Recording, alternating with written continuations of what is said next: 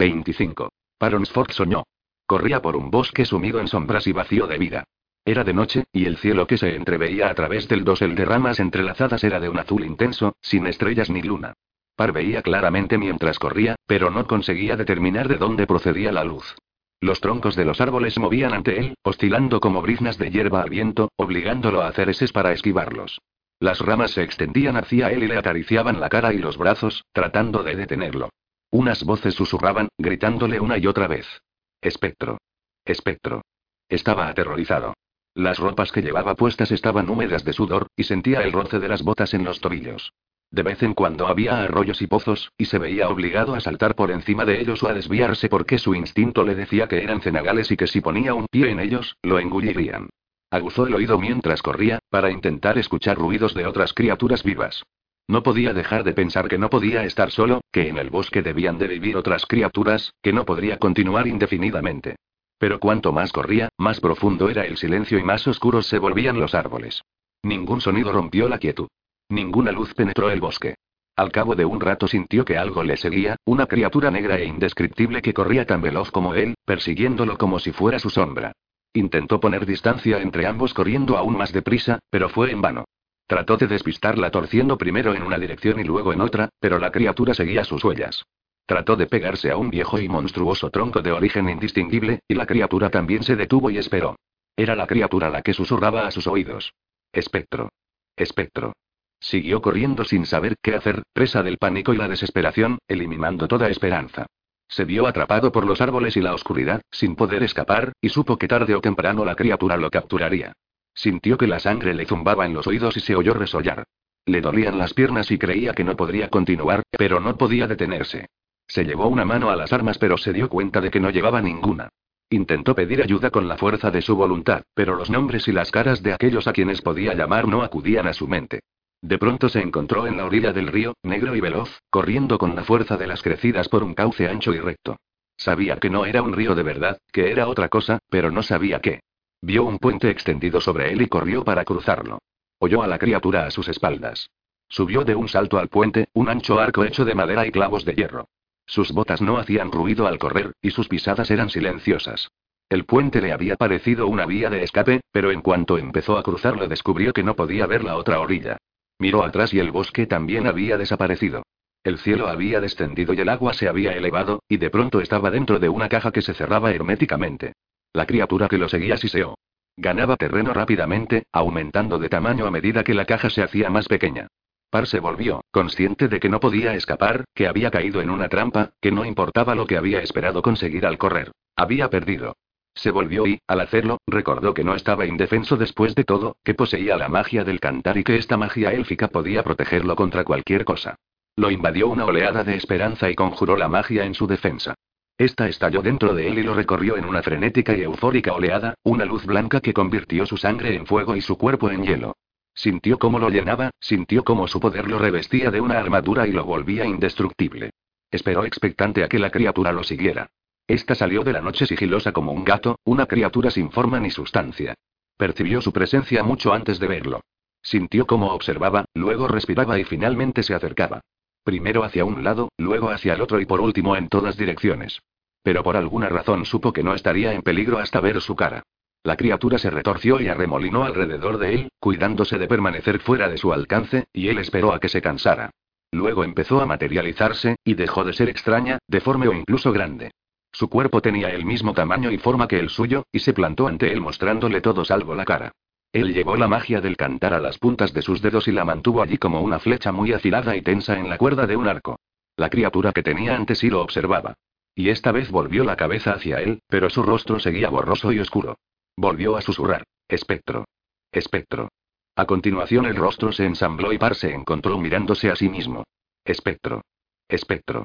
Par se estremeció y arrojó la magia del cantar contra la criatura. Esta la atrapó al vuelo y la magia se desvaneció. Par arrojó por segunda vez la magia, un mazazo que convertiría en humo a la criatura, pero esta la tragó como si fuera aire.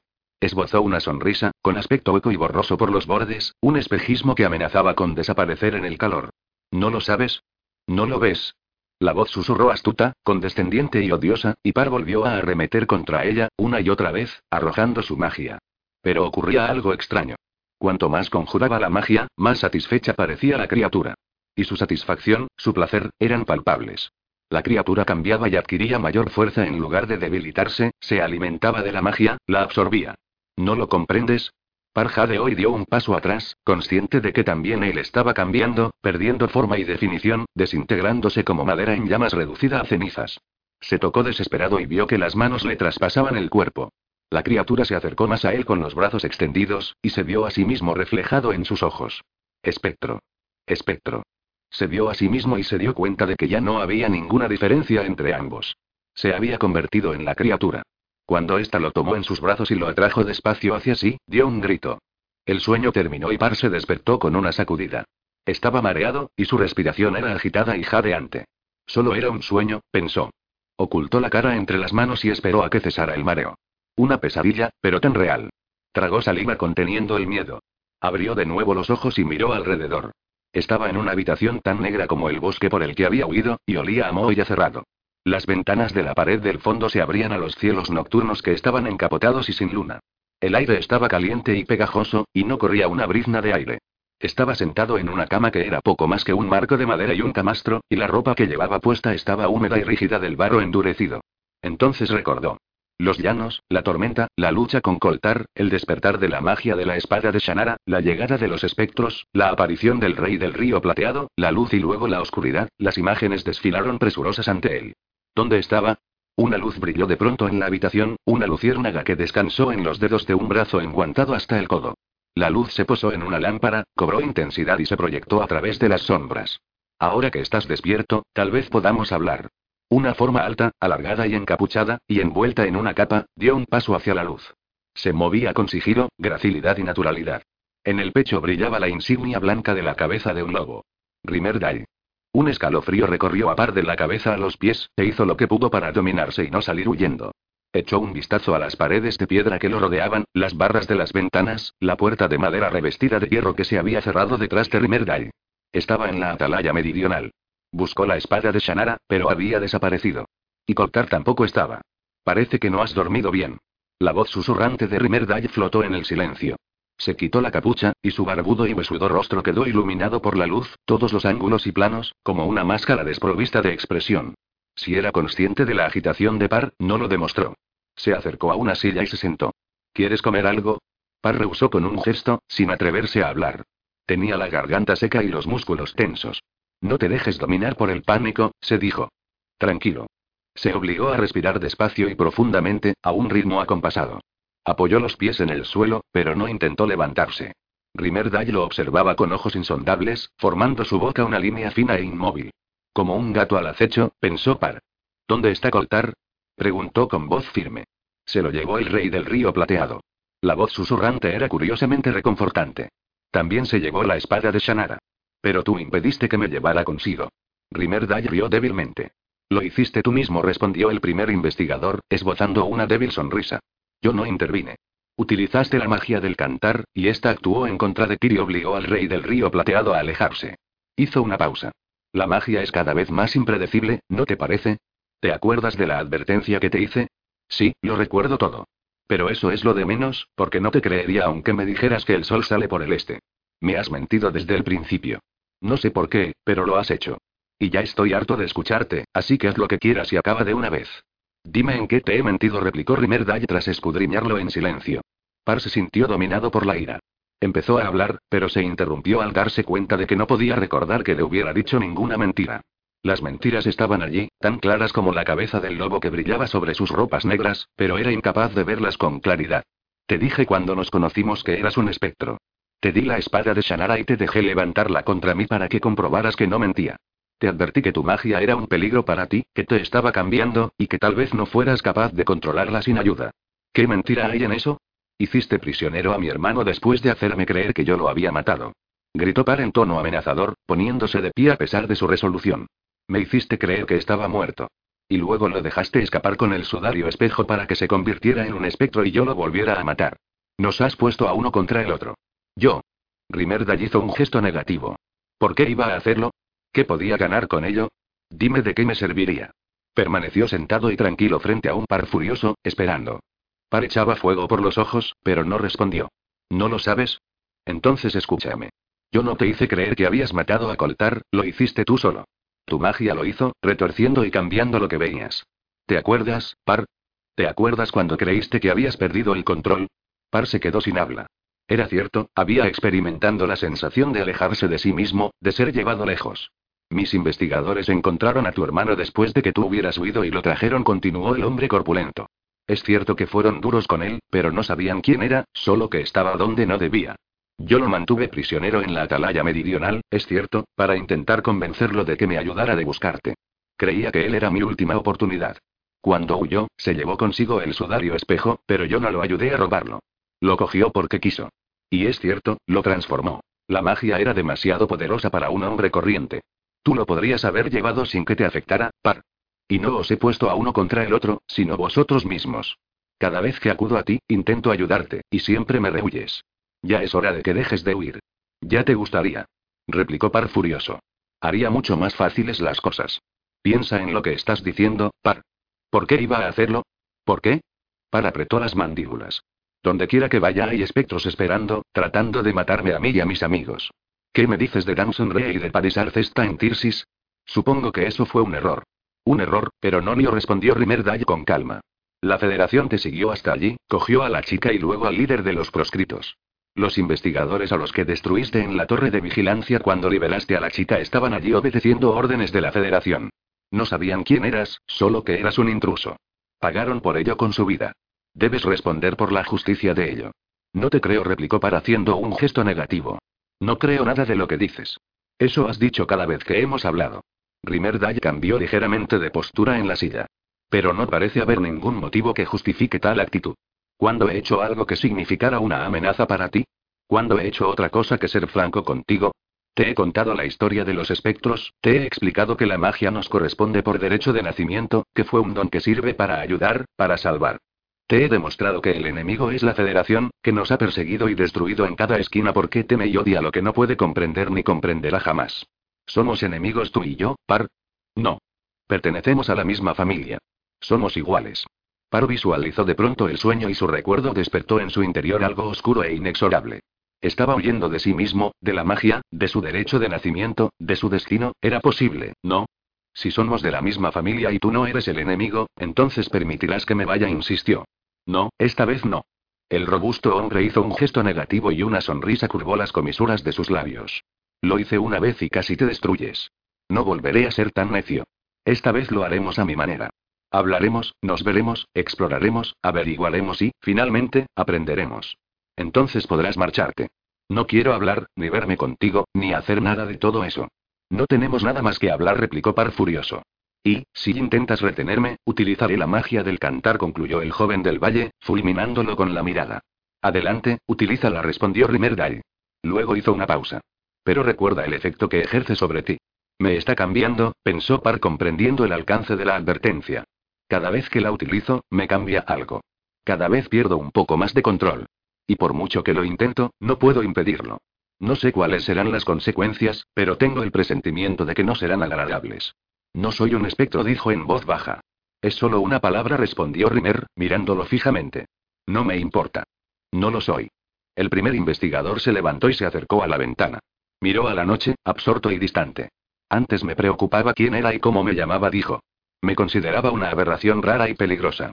Pero he descubierto que estaba equivocado. Lo importante no era lo que los demás pudieran pensar de mí, sino lo que yo pensaba de mí mismo.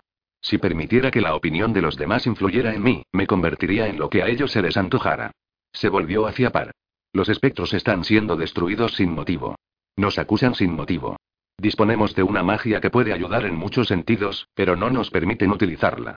Mírate, ¿acaso no te ocurre a ti lo mismo? De pronto, Par se sintió exhausto, abrumado por el impacto de lo que le había ocurrido y confuso sobre lo que eso podía significar. Rimerdale permaneció sereno, impasible e inquebrantable. Sus argumentos eran persuasivos. Par no lograba recordar en qué le había mentido. No conseguía ver con claridad cuando había intentado hacerle daño. Siempre había creído que él era el enemigo, y eso le habían dicho a Llano Nicogline, pero ¿qué pruebas tenía? ¿Y dónde estaban el druida y el anciano? ¿Dónde se habían metido los que podían ayudarle? El recuerdo del sueño lo atormentaba. ¿Cuánta verdad había en él? Se volvió hacia la cama de la que se había levantado y se sentó de nuevo. Nada le había salido bien desde que aceptara el encargo de Allanon de recuperar la espada de Shannara. Ni siquiera la espada le había sido útil. Se sentía solo, abandonado e impotente, y no sabía qué hacer. ¿Por qué no duermes un poco? Le sugirió Rimerdale en voz baja, dirigiéndose a la puerta.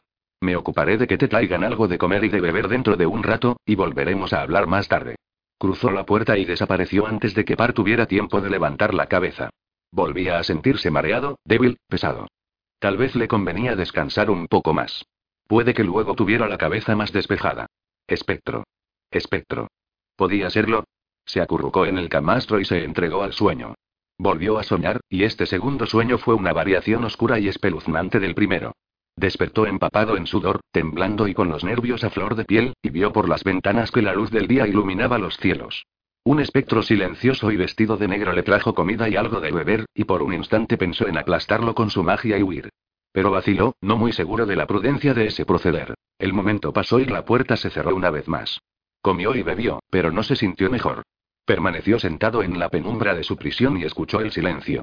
De vez en cuando le llegaban los gritos de las garzas y las grullas, y el débil silbido del viento contra la piedra del castillo. Se acercó a las ventanas y miró fuera. Estaban orientadas al este, hacia el sol. Abajo, el río Mermidón serpenteaba entre las montañas Terruni hasta llegar al lago del arco iris, con sus aguas crecidas a causa de la tormenta y obstruidas por los escombros. Las ventanas eran profundas y apenas permitían atisbar la tierra de los alrededores, pero le llegó el olor de los árboles y la hierba, y oyó el discurrir del río. Luego se sentó de nuevo en la cama e intentó pensar en lo que debía hacer. Mientras lo hacía, advirtió un repiqueteo procedente de las profundidades del castillo, una extraña vibración débil e insistente que recorría la piedra y el hierro como un trueno en una tormenta. Parecía circular en una ola continua e ininterrumpida, pero de vez en cuando sentía que se interrumpía y oía algo diferente en su gemido. Lo escuchó detenidamente, sintiendo el movimiento en su cuerpo, y se preguntó qué era. Llegó el mediodía y con él Rimerdale. Tan negro que parecía absorber la luz a su alrededor, se deslizó como una sombra por la puerta y se materializó una vez más sentado en la silla. Preguntó a Par cómo se encontraba, qué tal había dormido, si había comido y bebido bastante. Se mostró amable y sereno, y con ganas de conversar, aunque también distante, como si temiera que cualquier intento de intimar pudiera exacerbar heridas ya abiertas. Volvió a hablar de los espectros y la federación, del error que cometía Par al confundirlos, del peligro que entrañaba creer que los dos eran sus enemigos. Volvió a hablar de la desconfianza que le inspiraban los druidas, de las formas en que habían manipulado y engañado, de su obsesión por el poder y sus usos. Recordó a Par la historia de su familia, cómo los druidas habían utilizado a los Amsford para conseguir sus fines y cómo en el proceso habían cambiado su vida para siempre. No sufrirías las vicisitudes de la magia del cantar si no fuera por lo que le hicieron a Will hace años, declaró con su habitual tono bajo y persuasivo. Tú mismo puedes verlo si lo piensas detenidamente, Par. Todo lo que has soportado estas últimas semanas fue provocado por los druidas y su magia. ¿A quién debes echar la culpa de esa mentira? Habló entonces de la enfermedad extendida por las cuatro tierras y de las medidas que debían tomarse para su curación. No eran los espectros los que habían causado la enfermedad, sino la negligencia de las razas y de quienes en otro tiempo la habían protegido y preservado con tanto esmero. ¿Dónde estaban los elfos cuando más se los necesitaba? Desaparecidos, porque la Federación los había obligado a huir, se habían asustado del legado de su magia. ¿Dónde estaban los enanos, los mejores servidores? En cautiverio, sometidos por la Federación de tal forma que no supusieran ninguna amenaza para el gobierno de las tierras meridionales. Habló un rato, luego desapareció de pronto, fundiéndose con la piedra y el silencio del castillo. Par permaneció donde estaba sin moverse, oyendo el susurro del primer investigador resonando en su mente, la cadencia de su voz, el sonido de sus palabras, la letanía de sus argumentos desde que comenzaban hasta que terminaban y vuelta a empezar. La tarde pasó y el sol desapareció por el oeste. Llegó el crepúsculo, y con él la cena. Aceptó lo que le ofreció un silencioso sirviente, pero esta vez no pensó en intentar escapar. Comió y bebió distraído, con la mirada clavada en las paredes de la habitación, pensando. Se hizo de noche, y con ella llegó una vez más Rimerdale. Para esta vez lo esperaba como se espera el trueno durante una tormenta. Oyó el cerrojo de la puerta, vio cómo se abría y observó cómo la cruzaba el primer investigador. La figura envuelta en negro se acercó a su silla y se sentó sin hablar. Se miraron en silencio, midiéndose. ¿Hay algo que deba decirte, que aún no te haya dicho? Preguntó Rimerdal, inmóvil en las sombras cada vez más numerosas. ¿Qué respuestas puedo darte? Par hizo un gesto de ignorancia. El primer investigador le había dado demasiadas respuestas y éstas daban vueltas en su mente como los cristales de colores en un caleidoscopio. Una parte de sí mismo permanecía obstinada e incorregible, resistiéndose a todo lo que oía. No le permitía creer, ni siquiera considerarlo. Deseó poder hacerlo. Su sueño estaba lleno de pesadillas y cuando despertaba, se veía asaltado por una absurda variedad de posibilidades enfrentadas. Quería que todo terminara. No se lo dijo a Rimerdal y en su lugar le preguntó sobre los ruidos procedentes del castillo, el repiqueteo que se filtraba por las paredes, el gimoteo, la sensación de que algo despertaba. El primer investigador esbozó una sonrisa. La explicación era sencilla. Lo que Par oía era el río Mermidón recorriendo un canal subterráneo que pasaba por debajo del Alcázar, y sus aguas que se estrellaban contra los muros de viejas cuevas. A veces se oían las vibraciones en varios kilómetros a la redonda. A veces las sentías en los huesos. ¿No te deja dormir? Preguntó el hombre corpulento. Par hizo un gesto negativo. Lo que agitaban sus sueños eran las pesadillas, no ese ruido. Si decidiera creerte, dijo, dejando que las palabras brotaran de sus labios antes de que su lado obstinado lo pensara mejor, ¿qué harías para ayudarme a controlar la magia del cantar? Te enseñaría de dominarla, respondió Rimerdal, permaneciendo inmóvil en su silla. Te enseñaría a sentirse cómodo con ella. Aprenderías a volver a utilizarla sin peligro. ¿Crees que puedes hacerlo? Par fijó su mirada al frente sin ver. Quería creer. He tardado años en aprender. Me he visto obligado a hacerlo con mi propia magia y las lecciones no han caído en saco roto. La magia es un arma poderosa, par, y puede volverse contra ti. Necesitas disciplina y comprensión para controlarla debidamente, y yo puedo darte eso. Par tenía la mente espesa y los párpados pesados. Su cansancio era como una nube oscura que no le dejaba pensar. Podríamos hablar de ello, supongo, dijo. Hablar de ello, y también experimentarlo, respondió Rimerdal, inclinado hacia adelante, mirándolo fijamente. La magia solo puede controlarse con la práctica. Es una habilidad que se adquiere. La magia es un derecho de nacimiento, pero necesita entrenamiento. ¿Entrenamiento? Yo puedo enseñarte. Podría dejarte ver dentro de mi mente, para que vieras cómo funciona la magia dentro de mí. Podría enseñarte a bloquearla y encauzarla. Y tú podrías hacer lo mismo por mí. ¿Cómo? preguntó Par, levantando la mirada. Podrías dejarme ver dentro de tu mente. Dejarme explorar y permitir que te ayude a levantar las defensas que necesitas. Podríamos trabajar juntos. Prosiguió, explicándose cuidadosa y persuasivamente, pero Par había dejado de oír, absorto en algo ligeramente alarmante, algo que carecía de identidad, pero que sin duda estaba allí. La parte obstinada de sí mismo que se negaba a creer en una palabra del primer investigador se había levantado con un grito de sorpresa y había cerrado su mente como una trampilla. Fingía que escuchaba, pero solo fragmentos de lo que le decía y daba respuestas que no le comprometieran. ¿Qué era? ¿Qué ocurría? Piensa en lo que te he dicho, lo apremió Rimerdal al cabo de un rato, dejándolo solo. Considera lo que podríamos conseguir. Se hizo de noche y la oscuridad en la celda de Par fue total. Se echó, exhausto sin tener motivos para estarlo, pero luchó contra sus deseos de cerrar los ojos porque no quería que volvieran las pesadillas. Miró fijamente al techo y luego al cielo, despejado y lleno de estrellas, al otro lado de las ventanas. Pensó en su hermano y en la espada de Shannara, y se preguntó qué había hecho el rey del río plateado con ellos. Pensó en Danson y en Parisar, en Walker y en Uren, y en todos los que estaban involucrados en su lucha. Se preguntó vagamente qué sentido había tenido la lucha.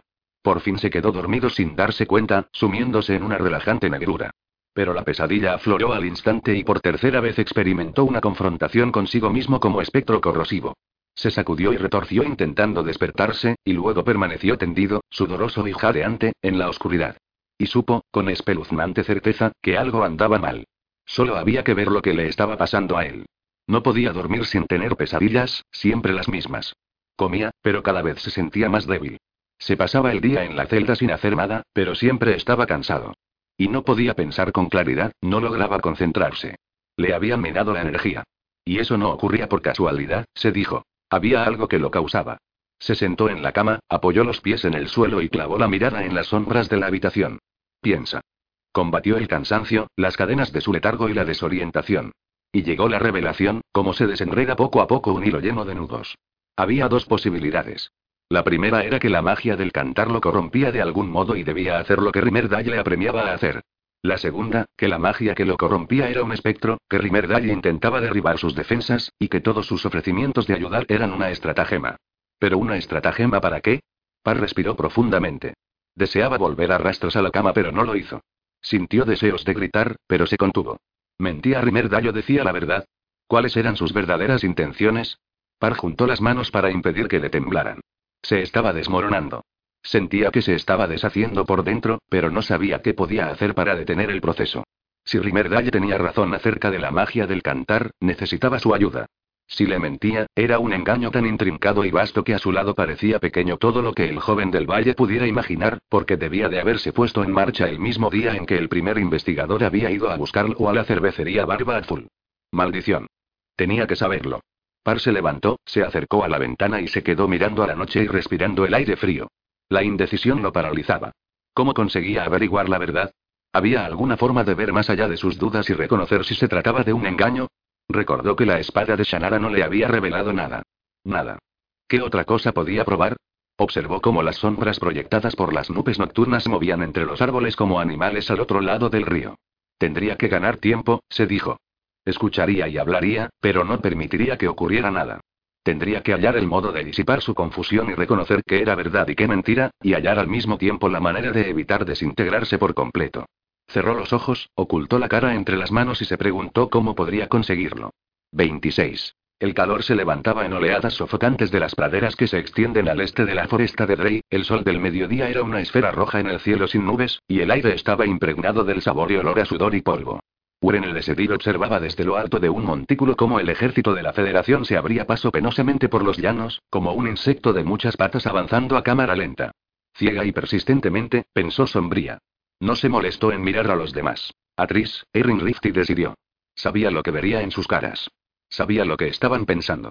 Hacía más de una hora que observaba el avance de la Federación no con la esperanza de averiguar nada, sino dejándose llevar por la necesidad de hacer algo más que sentarse con los brazos cruzados a esperar lo inevitable. Los elfos estaban en un aprieto. Hacía dos días que la Federación había reanudado la marcha hacia el Valle de Ren al norte, y el tiempo se agotaba. Barsimo Norridio había terminado por fin la movilización y aprovisionamiento del principal ejército elfo, que se dirigía al este, hacia el desfiladero, en una marcha forzada que permitiera a los elfos entrar en el Valle de Ren tres días antes por lo menos que el enemigo. Pero este seguía superando a los elfos en número, en una proporción de 10 a 1, y toda clase de enfrentamiento directo supondría su aniquilación. Peor aún, los escaladores seguían avanzando y cada vez estaban más cerca, alcanzando casi a los habitantes de las tierras meridionales, más lentos. En cuatro o cinco días, los escaladores los adelantarían y se colocarían a la vanguardia para emprender una acción de acoso y derribo. Cuando eso ocurriera, habría llegado el fin de los elfos. Uren sintió una vaga impotencia, pero la apartó de sí furiosa. ¿Qué puedo hacer para salvar a mi gente? Volvió a concentrar la atención en el ejército que avanzaba poco a poco, e intentó pensar. Otra incursión a medianoche era impensable. La Federación ahora estaba alerta y no sería fácil volver a sorprenderlos dormidos. Las patrullas de caballería cabalgaban día y noche alrededor del cuerpo principal del ejército, recorriendo los campos en busca de algún rastro de los elfos. En una o dos ocasiones, algún jinete más osado se había aventurado a adentrarse en los bosques. Uren los había dejado pasar, y los elfos se habían fundido con los árboles, invisibles en la oscuridad. No quería que la Federación supiera dónde estaban. No quería darles ninguna pista de forma involuntaria. Claro que tampoco importaba. Las patrullas los mantenían a raya, e hileras de centinelas se extendían medio kilómetro desde el campamento en cuanto se hacía de noche. Los jinetes alados podrían acudir por el aire, pero no quería poner en peligro su arma más valiosa cuando no contaba con los hombres necesarios para apoyarlos. Además, poco cambiaba lo que pudiera hacer al ejército de la Federación si antes no encontraba la manera de detener a los escaladores. Aunque todavía lejanos, los escaladores eran la amenaza más peligrosa e inmediata. Si permitían que llegaran al Valle de Ren, o incluso a los bosques de las tierras occidentales, nada les impediría que se abrieran paso hasta Arborlón. Los escaladores no se molestarían en buscar un camino. No les preocuparían las emboscadas o las trampas. No necesitaban exploradores ni patrullas para descubrir al enemigo. Encontrarían a los elfos donde se escondieran y los destruirían de la misma manera que habían destruido a los enanos hacía 50 años. Uren conocía las historias. Sabía a qué clase de enemigos se enfrentaban. El sudor le cubría la cara como una máscara húmeda. Exhaló despacio el aire, llamó por señas a los demás y empezó a bajar del promontorio. Cuando estuvieron al cobijo de los árboles, se levantó y se acercó a los caballos que los cazadores elfos que habían ido con ellos estaban atando. Ninguno habló. No tenían nada que decir. Uren fue delante, tratando de dar la impresión de tener algo en mente pese a estar en blanco, preocupada de empezar a perder la confianza que se había ganado al liderar el ataque de hacía tres noches, una confianza de la que no podía prescindir si quería dominar la situación cuando llegara Barsimo Norridio. Ella era la reina de los elfos, se dijo. Pero también las reinas fracasaban. Montaron y cabalgaron de nuevo hasta el campo elfo. Uren pensó detenidamente una vez más en todo lo ocurrido desde la llegada de Cogline, preguntándose qué había sido del anciano y, de paso, de todos los que se habían reunido en el cuerno del infierno para hablar con el fantasma de Allanon. Experimentó una vaga sensación de pesar por saber tan poco de la suerte que habían corrido. Debería estar buscándolos para revelarles la verdad del origen de los espectros. Tenía la sensación de que era importante que lo supieran. Algo relacionado con quiénes y qué eran los espectros los llevaría a su destrucción. Allá no debía de saberlo. Pero si lo sabía, ¿por qué no lo había dicho? Hizo un gesto negativo. Era más complicado que todo eso. Tenía que serlo. ¿Pero acaso no se lo jugaban todo en esa lucha? Llegaron al campamento de la avanzadilla, levantado a varios kilómetros al norte, desmontaron y entregaron las riendas de sus caballos. Uren se alejó de los demás a grandes zancadas, sin decirle una palabra, se sirvió comida de una mesa no porque tuviera hambre, sino porque sabía que debía comer, y se sentó sola en un extremo de un banco con la mirada clavada en los árboles. Las respuestas estaban allí afuera, se dijo. Seguía pensando que estaban relacionadas con el pasado, que la historia se repetía y que aprendías de lo que había ocurrido con anterioridad. Las lecciones de Morrowind desfilaban ante sus ojos en rostros de muertos y en breves imágenes de un sacrificio sin fin. Había renunciado a muchas cosas para alejar a los elfos de esa trampa mortal. No podía acabar sencillamente allí. Tenía que haber sido por algo más que morir allí en lugar de en la isla. De pronto deseó que Gart estuviera a su lado. Echaba de menos su presencia tranquilizadora, su forma de afrontar los problemas y hacer que parecieran solucionables. No importaba lo negras que se hubieran vuelto las cosas. Gart siempre había seguido adelante, llevándola consigo cuando ella era pequeña, dejándole tomar las riendas cuando se hizo mayor. Lo echaba tanto de menos. Las lágrimas acudieron a sus ojos y las secó con timidez. No volvería a llorar por él. Se había hecho a sí misma esa promesa. Se levantó y llevó el plato de nuevo a la mesa buscando a Erin Riff con la mirada. Volaría una vez más al sur para echar otro vistazo a los escaladores, se dijo. Tenía que haber una forma de detenerlos o, al menos, de entretenerlos. Tal vez se le ocurriera algo sobre la marcha. Había pocas esperanzas, pero era todo lo que podía hacer. Deseó que Tigerty estuviera allí. Él le infundía parte de la tranquilidad que le había proporcionado Gart. Pero el nervudo jinete alado no había regresado de su búsqueda de los proscritos, y convencerlos de que fueran en ayuda de los elfos era más importante que consolarla a ella. Atrajo la mirada de Rift y con un silbido le ordenó que se acercara. Vamos a echar otro vistazo a los escaladores, dijo, mirándolo a la cara. El rostro barbudo del jinete se nubló. Necesito hacerlo. No discutas. Ni en sueños, señora, murmuró Rift haciendo un gesto negativo. No estaremos mucho tiempo, repuso Uren cogiéndolo del brazo y conduciéndolo por el campamento. El justo para ver dónde están, ¿de acuerdo? ¿Dónde? Demasiado cerca, maldita sea. Los dos lo sabemos. Los ojos de obsidiana de Rift la miraron y se volvieron a desviar. Se frotó la barba. No tiene ningún misterio. Tenemos que detenerlos. No tendrá por casualidad un plan para ello. Serás el primero en saberlo. Uren esbozó una débil sonrisa. Se dirigían al claro donde esperaban los Rooks, cuando Tibarne se acercó corriendo, acalorado y sin aliento. Señora. Señora. ¿Va a volar en uno de esos pájaros grandes? Lléveme esta vez con usted, por favor. Dijo que lo haría, señora. Prometió llevarme la primera vez que saliera. Por favor. Estoy cansado de estar sin hacer nada. Tip, empezó a decir, volviéndose hacia él. Por favor. La interrumpió el suplicante, deteniéndose jadeando ante ella. Se apartó un mechón de pelo rubio. Sus ojos azules brillaban de expectación. No le causaré ninguna molestia. Uren dirigió a Rift una mirada inquisitiva, que le respondió con otra de advertencia, pero se sentía perdida y extrañamente desconectada de todo, y necesitaba volver a ver las cosas con objetividad. ¿Por qué no? Tal vez el llevar consigo a Tib le ayudara. O le inspirara. Hizo un gesto de asentimiento. Está bien. Puedes venir. Tip esbozó una amplia sonrisa, que rivalizó con el entrecejo fruncido de Erling Rift. La reina elfa, el jefe de los jinetes alados y el muchacho volaron hacia el sur con las montañas de fondo, sin separarse mucho del suelo y firmemente sujetos para no caer. Dejaron atrás el incansable ejército de la Federación, se desplegaron por los desiertos llanos levantando una gigantesca nube de polvo y continuaron más allá de la sombría extensión del soto enmarañado hacia la cinta azul del río Mermidón. El viento soplaba de frente en relajantes y refrescantes ráfagas, y la tierra se extendía en un mosaico de tonos rojizos salpicado de los reflejos del sol en los estanques y arroyos. Uren estaba sentada detrás de Erling Rift y Tibarne, detrás de ella. Sentía la tensión del muchacho esforzándose en mirar por debajo de las alas de Grail, abarcando la tierra que se extendía a sus pies, buscando primero hacia un lado y luego hacia otro, dejando escapar pequeñas exclamaciones. Esbozó una sonrisa y se perdió en sus recuerdos. Solo una vez sus pensamientos volvieron al presente. Era la segunda vez que no llevaba consigo a Fauno para volar con Erling Rift. Se había negado, a pesar de las súplicas de Fauno. Tal vez temiera que el jacarino pudiera caerse del Rook, o tal vez hubiera algo más, no estaba segura. Las horas pasaban. Al llegar al picón, siguieron el serpenteante cauce del río Mermidón en dirección sur. Seguía sin haber rastro de los escaladores.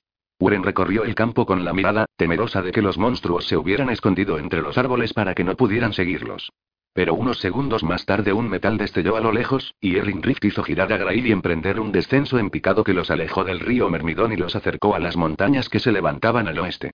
Se pegaron a las rocas al acercarse los escaladores, apiñados al este del río y dando bandazos tras el ejército de la Federación. Uren observó cómo se movían incansables en medio del calor y el polvo, monstruos al servicio de amos no humanos y con propósitos horribles. Pensó en las criaturas que había dejado atrás en Morrowind y se dio cuenta de que, después de todo, no las había dejado atrás. Las oscuras criaturas que la magia élfica había creado allí habían sido creadas de nuevo adoptando otra forma. La historia volvía a repetirse, pensó. ¿Qué conclusiones debía sacar de ello? Pasaron dos veces de largo, luego Bren hizo que Erling Rift aterrizara en un risco en medio de una serie de estribaciones cubiertas de bosque, de espaldas a las montañas espolón de roca. Desde allí podía observar el avance de los escaladores cruzando con dificultad las praderas, levantando y dejando caer sin tregua sus patas sin articulaciones. Uren se sentó sin hacer ningún comentario. T. Barnes se sentó a su lado, con las rodillas dobladas entre sus brazos y mirando fijamente a los escaladores. Escaladores. Uren formó la palabra con los labios. ¿Cómo podrían detenerlos? Clavó los tacones de las botas en la tierra, pensando. El viento soplaba suavemente entre los árboles, relajándola y refrescando el aire. Pensó en el Wisterón, un primo lejano de los escaladores, sepultado por fin en el lodo en las proximidades de su guarida. Rift le tocó el hombro y le pasó el odre de agua. Ella bebió un sorbo y se la pasó a Tip, que declinó la oferta. Luego se levantó y se acercó con Rift al borde del risco, sin dejar de mirar a los escaladores. ¿Cómo podrían hacer daño a esas criaturas? ¿Comían y dormían como las demás? ¿Necesitaban agua? ¿Respiraban? Uren se secó el sudor de la cara. Deberíamos volver, dijo Rift en voz baja. La joven reina hizo un gesto de asentimiento, pero no se movió. Abajo, los escaladores seguían avanzando pesadamente, con la luz del sol reflejada en sus armaduras y levantando una nube de polvo. El Wisterón, pensaba ella. Hundido en la tierra. Parpadeó. Allí había algo para ella. Algo útil, de pronto oyó un silbido débil y familiar, y empezó a volverse. T. Barney apareció a su lado, rubio y de ojos azules, sonriendo excitado. Mira, le dijo, señalando hacia los llanos. Uren miró en el calor sofocante, pero no vio nada. A su lado, Erin Riff dio un gruñido y se precipitó hacia adelante. Detrás hubo una pisada fuerte, como si hubiera caído un árbol, y un grito heló la sangre de Uren. Se volvió, pero algo le golpeó en la cabeza y perdió el conocimiento.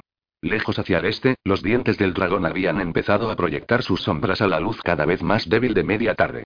Tijerti volaba sobre espíritu, y un viento lento y constante los conducía a través de los picos más altos hacia los resecos y agostados llanos del norte. Para el jinete alado había sido un día infructuoso, como lo habían sido todos los días desde que partiera en busca de los proscritos. Desde la salida del sol hasta su puesta había recorrido la tierra buscando algún rastro del prometido ejército, pero no había encontrado ninguno. Por todas partes había patrullas de la Federación, algunas muy numerosas, como la que bloqueaba el paso en el extremo sur de las montañas.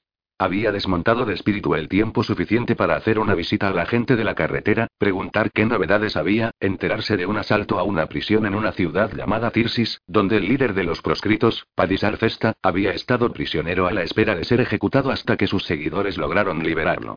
Era todo un logro, y todo el mundo hablaba de ello. Pero nadie parecía saber dónde estaba ahora ni dónde podría encontrar a algún proscrito.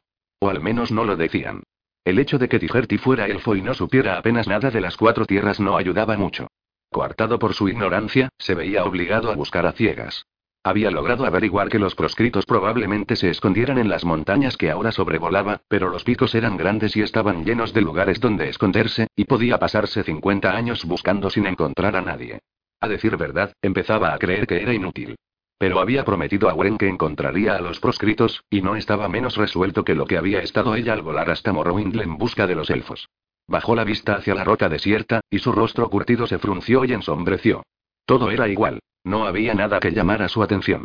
Cuando las montañas se extendieron hacia el norte, hizo que Espíritu girara a la izquierda para bordearlas una vez más. Ya había hecho dos veces ese recorrido, cambiando ligeramente de dirección cada vez para cubrir una nueva extensión de la vasta cadena de montañas, consciente mientras lo hacía de que aún debía registrar cientos de lugares. De pronto se sintió frustrado y cansado. Si había allí un ejército de proscritos, ¿por qué era tan difícil encontrarlo, maldita sea?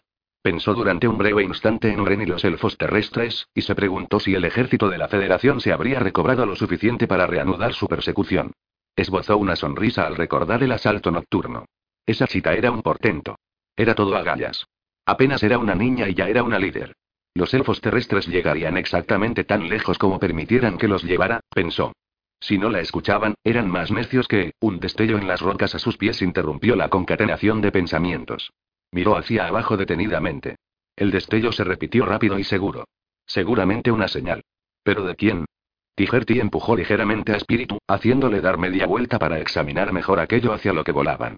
El destello se repitió otra vez, y una cuarta, y luego cesó, como si el que lo hacía estuviera convencido de que lo habían visto. La señal provenía de un risco alto en los picos del centro norte, y al acercarse vio a un grupo de cuatro hombres en el centro del risco, esperando.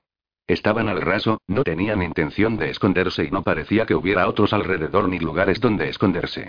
Una buena señal, pensó el jinete alado, pero tomaría precauciones. Dejó que Espíritu aterrizara en el risco, atento a cualquier trampa. El Rub gigante se acercó al borde para descansar, alejado de los cuatro hombres. Tijerti permaneció un instante sentado donde estaba, reconociendo el terreno. Los hombres del otro lado esperaban pacientes. Satisfecho, Tijerti soltó las correas que lo sujetaban y se apeó. Previno a espíritu, luego se dirigió hacia una extensión de hierba seca y roca fragmentada. Dos de los cuatro hombres salieron a su encuentro, uno alto y delgado, y cincelado como una roca, el otro con barba negra y aspecto fiero. El alto cojeaba. Cuando estuvieron a menos de seis pasos de distancia, Tijerti se detuvo, y los dos hombres lo imitaron. ¿Hicisteis vosotros esa señal? preguntó Tijerti. Sí respondió el hombre alto. Llevas dos días pasando de largo, buscando algo. Decidimos que era hora de averiguar qué buscabas. Según la leyenda, solo los jinetes alados montan los rooks gigantes. ¿Es cierto? ¿Eres elfo? Depende de quién lo pregunte. Tijerti se cruzó de brazos. Hoy en día no se puede confiar en mucha gente. ¿Soy de esos? Al hombre de la barba negra se le encendió la cara de ira y dio un paso hacia adelante, pero una mirada de su compañero lo detuvo en seco. No respondió, levantando una ceja socarrón. ¿Y tú? Supongo que este juego podría continuar un rato, ¿no? Respondió Tijerti, esbozando una sonrisa. ¿Sois proscritos? Ahora y siempre respondió el alto. Entonces es a vosotros a quien busco. Me llamo Tijerti y me ha enviado Renel Esedil, la reina de los elfos terrestres. Entonces, ¿es cierto que han vuelto los elfos? Tijerti hizo un gesto de asentimiento y el hombre alto sonrió satisfecho. Yo soy Parisar Cesta, el líder de los proscritos, y mi amigo se llama Chandos. Bienvenido a las cuatro tierras, Tijerti. Te necesitamos. Más os necesitamos nosotros, repuso Tijerti. ¿Dónde está vuestro ejército? ¿Mi ejército? Padisar Cesta parecía confundido. El que se supone que está marchando en nuestro auxilio. Nos amenaza un ejército de la Federación que nos supera diez veces en número, caballería, soldados de a pie, arqueros, equipo de asedio, bueno, eso ya no, pero tienen las armaduras y armas suficientes para aplastarnos como hormigas. El chico dijo que veníais en nuestro auxilio con cinco mil hombres. No basta, pero cualquier ayuda será bien recibida. Espera un momento. Chandos frunció el entrecejo con gesto sombrío, frotándose la barba. ¿De qué chico estás hablando? El del alcaudón de guerra. Tijerti lo miró fijamente. Una repentina sensación de intranquilidad lo embargó. T. Miró a uno y a otro. De ojos azules, rubio y algo menudo. ¿Lo enviasteis vosotros, no? Los dos hombres se miraron. Enviamos a un hombre de 40 años como poco respondió Chandos con cautela, tras intercambiar una mirada con Parisar. Se llamaba Seneponkip. Lo sé porque yo mismo lo elegí. ¿Y el chico? A Tijerti se le heló la sangre. ¿No conocéis al chico? Es la primera noticia que tenemos de él, Tijerti. Padisar Cesta tenía los ojos clavados en él. Pero apuesto a que ahora sabemos quién es. Una luz brillante hirió los ojos entrecerrados de Wuren cuando volvió en sí, y los apartó parpadeando. Un puño se enredó en su cabello y tiró de ella para levantarla, y una voz llena de odio y desdén susurró a su oído. Despierta, despierta, reina de los elfos. La mano la soltó, dejando que cayera de rodillas con la cabeza dolorida por el golpe que había recibido. Tenía en la boca una mordaza tan firmemente atada que solo podía respirar por la nariz. Tenía las manos atadas a la espalda y las cuerdas le cortaban las muñecas. El polvo y el olor de su propio sudor y del miedo le llenaban las fosas nasales. Ay, señora, señora, hada de las hadas, reina de los elfos de las tierras occidentales, qué necia eres. La voz se convirtió en un siseo. Incorpórate y mírame. Uren recibió otro golpe en la sien que la arrojó de nuevo al suelo, y la mano volvió a sujetarle el pelo y a levantarla de un tirón. Mírame. Ella levantó la cabeza y miró fijamente a Tibarne a los ojos. Esta vez no había risa en ellos, ni rastro del muchacho que había sido. Eran duros y fríos, y estaban llenos de amenaza. ¿Te ha comido la lengua el gato? Se mozó, esbozando una sonrisa amarga. Tenía sangre en las manos. El gato te ha comido la lengua y yo tengo el resto. ¿Pero qué voy a hacer contigo? ¿Qué servicio puedo prestar a la reina de los elfos? Se volvió, riéndose en voz baja y haciendo un gesto burlón.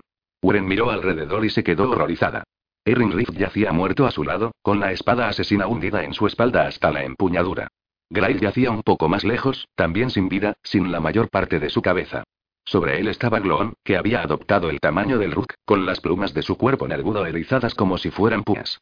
Tenía los talones y el pico rojos de sangre de arrancar trozos de carne al Rook muerto. Hizo una pausa en mitad del banquete y la miró fijamente, arrugando la cresta de su entrecejo, y en los ojos del alcaudón de guerra Uren vio un hambre indisimulada. Se quedó sin aliento, incapaz de desviar la mirada. Es más grande de lo que recordabas, ¿eh? Dijo Tibarne, muy cerca otra vez, envolviéndola con su sombra al agacharse. Su voz infantil contrastaba con su rostro endurecido. Ese fue tu primer error, creer que éramos lo que parecíamos. Has sido muy necia. La agarró por el cuello y la obligó a mirarlo a la cara. Fue fácil, la verdad. Podría haber entrado en el campamento en cualquier momento y haberte dicho que era cualquiera. Pero esperé paciente y astuto, y al ver al mensajero de los proscritos, lo detuve. Me lo contó todo antes de morir. Luego ocupé su lugar. Lo único que yo quería era estar a solas contigo unos minutos. Eso era todo. Le bailaban los ojos. De pronto empezó a golpearla con su mano libre, sosteniéndola mientras lo hacía para que no cayera. Pero no me lo diste. Dejó de golpearla, y volvió a girar su cara ensangrentada hacia él. Tenía el pelo rubio enmarañado y los ojos azules brillantes, pero el niño encantador no podía esconder al monstruo que hervía de cólera bajo su piel, preparado para salir. Trataste de alejarme de tu lado, y en mi ausencia lideraste ese asalto nocturno sobre el ejército de la Federación. Estúpida. Eso no fue nada. Lo único que lograste fue retrasar un poco las cosas, obligarnos a traer mucho antes a los escaladores y pedirnos que multiplicáramos nuestro esfuerzo. Cayó de rodillas delante de ella, todavía aferrándole fuertemente del cuello con una mano. Una sola palabra se repetía una y otra vez en la mente aturdida por el dolor de Wren. Espectro. Pero maté a esos hombres, o mejor, Glon lo hizo por mí. Los hizo pedazos. Yo los oía gritar y no hice nada para acelerar su muerte. Pero la culpa fue tuya, no mía.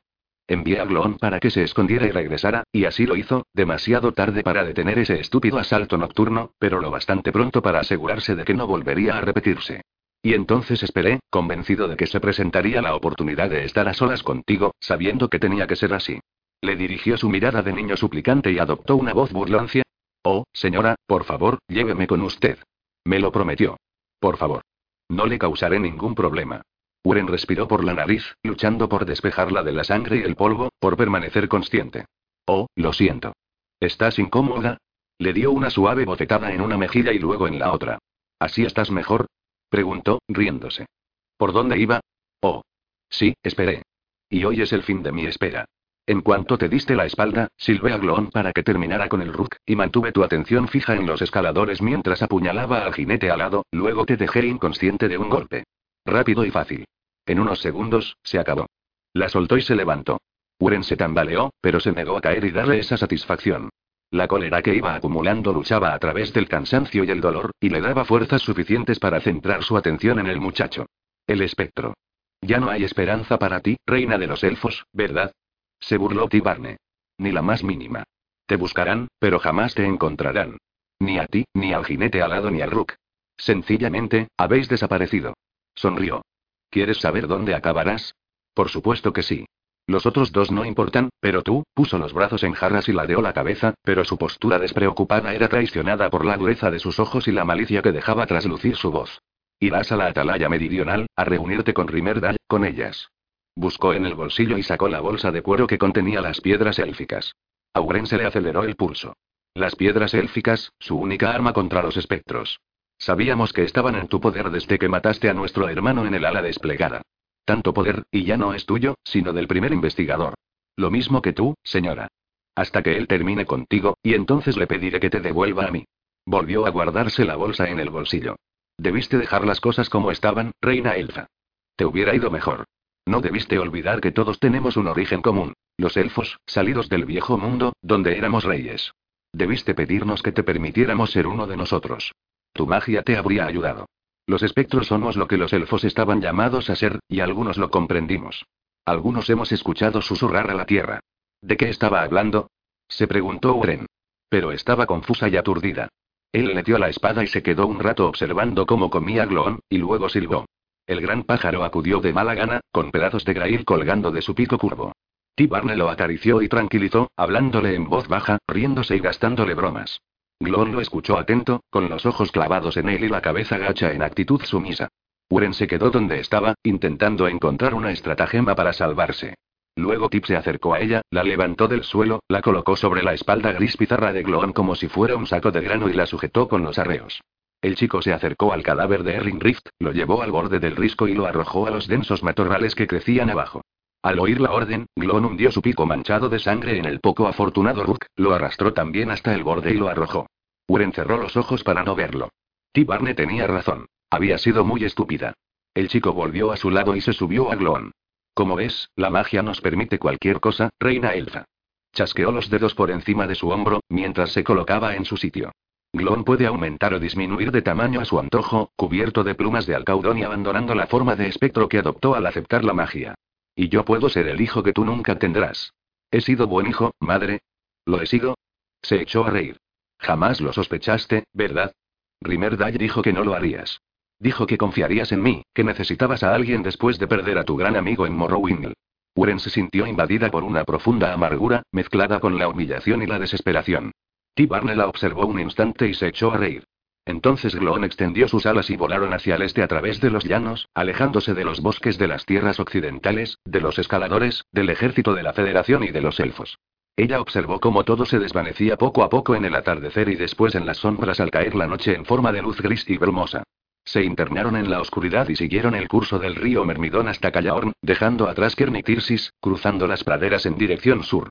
Llegó la medianoche, y aterrizaron en una planicie oscura, donde los esperaban un carro y unos jinetes. Cómo habían llegado estos allí, Uren lo ignoraba.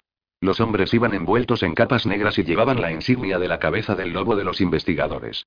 Eran ocho, todos oscuros y sin voz dentro de sus ropas, como apariciones en medio del silencio de la noche. Al parecer, esperaban a Tibarne y a Glon. Tip entregó a uno de ellos la bolsa de las piedras élficas, y los demás bajaron a Uren de Glon y la subieron al carro. No cruzaron una sola palabra. Uren se retorció para intentar ver algo, pero ya habían extendido y sujetado la lancia, Tendida en la silenciosa oscuridad, oyó el ruido de las alas de Glon al emprender de nuevo el vuelo. De pronto el carro dio una sacudida y empezó a moverse. Las ruedas crujieron, las varas del tiro repiquetearon y los cascos de los caballos golpearon el suelo rítmicamente durante toda la noche. Se dirigían a la atalaya meridional y al encuentro con Rimerdale. Uren lo sabía, y sintió como si en la tierra se hubiera abierto un gran foso para engullirla. 27.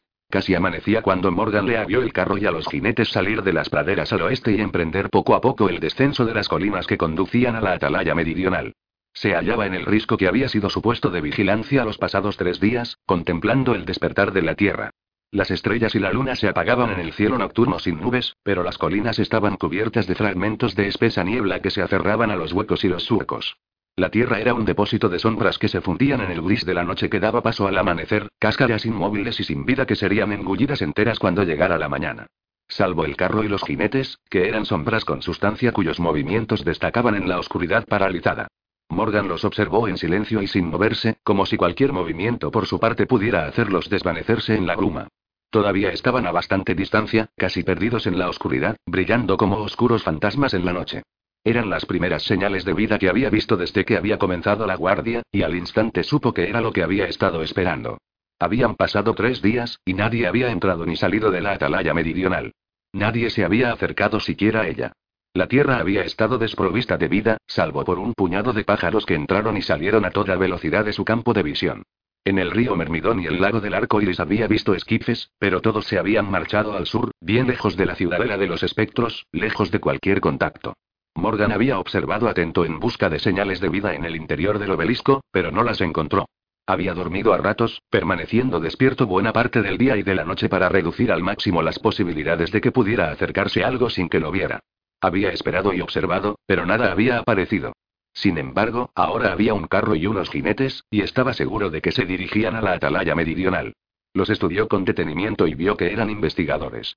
Lo supo por las capas y las capuchas, por el modo de comportarse y el misterio que rodeaba su llegada. Caminaban furtivamente y protegidos por la noche. Fueran cuales fuesen sus intenciones, no querían que nadie los viera. Iban seis jinetes, cuatro delante y dos detrás, y conducían el carro al menos dos hombres. En el extraño silencio de la salida de la noche, un susurro recorrió la tierra desierta, entrando y saliendo de la bruma y las sombras, y avanzando poco a poco hacia la luz que se aproximaba. Respiró profundamente. Eran lo que había estado esperando, se repitió. No sabía por qué. No conocía sus propósitos ni sospechaba sus intenciones. Tal vez llevaran a Paronsford en ese carro, o tal vez no, pero algo en su fuero interno le decía que no los dejara pasar.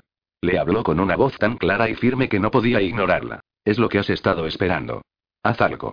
Hacía cinco días que Damson Ray y Matty Ross se habían separado de él en busca de par, siguiendo la dirección señalada por el brillante Scree con la esperanza de que las condujera al joven del valle. La tormenta había borrado todo rastro de lo que había ocurrido con anterioridad, por lo que el Scree era todo lo que tenían para rastrearlo. Morgan se había quedado esperándolas en la atalaya meridional. Pero no habían regresado, y nada indicaba que fueran a hacerlo pronto. Eso dejaba a Morgan solo para determinar si Par había sido hecho prisionero por los espectros, lo cual era imposible puesto que no podía entrar para echar un vistazo. Pero ahora, respiró profundamente. Ahora podía ser diferente. Tenía que tomar rápidamente una decisión. Tenía que actuar enseguida. Ya había empezado a buscar las huellas del carro que avanzaba serpenteante a través de las colinas brumosas. Si quería, podía detenerlo. Podía llegar hasta él antes de que alcanzara la atalaya meridional y bloquearle el paso cuando estuviera a solo unos kilómetros de distancia. Siguió con la mirada el camino lleno de surcos que no debía abandonar si quería llegar a la ciudadela, un sendero que otros carros habían abierto antes. No estaba lejos, se dijo. Podría detenerlo. Si decidía hacerlo. Un hombre contra ocho, todos investigadores y seguramente también espectros. Apretó la mandíbula y sonrió con sorna. Más le valía cerciorarse. Al este, las primeras vetas de luz plateada empezaron a asomar por el horizonte cubierto de bosque, arrojando brillantes telarañas sobre la superficie lisa y oscura del lago del arco iris. El silencio se hizo más profundo. Un silencio lleno de expectación, esperando, esperando. De pie en el risco, mirando inmóvil el carro y a los jinetes al otro lado de las colinas, Morgan se sorprendió volviendo su mirada hacia el pasado, viéndose de nuevo en Lea, en las tierras altas, donde su familia había vivido durante siglos, evocando cómo había sido su vida hacía muy poco tiempo. Recordó cómo se la había descrito a Mati, invariable. Había pasado su vida mordisqueando los talones de los oficiales de la Federación acuartelados en lo que en otro tiempo había sido su hogar, contentándose con causarles molestas distracciones, satisfecho con crearles problemas y malestar. A partir de entonces había recorrido un largo camino, se había dirigido al norte, hacia el cuerno del infierno, al encuentro del fantasma de Ayanon, luego había seguido hasta Tirsis y el pozo, los dientes del dragón y el saliente, Padisar Cesta y los proscritos, y más allá, hasta el Twist y el rey de piedra, la piedra negra élfica y fauces ávidas. Había combatido a los espectros y sus secuaces, y sobrevivido a lo que nadie hubiera conseguido. Había perdido una vida y resucitado otra, cambiado para siempre.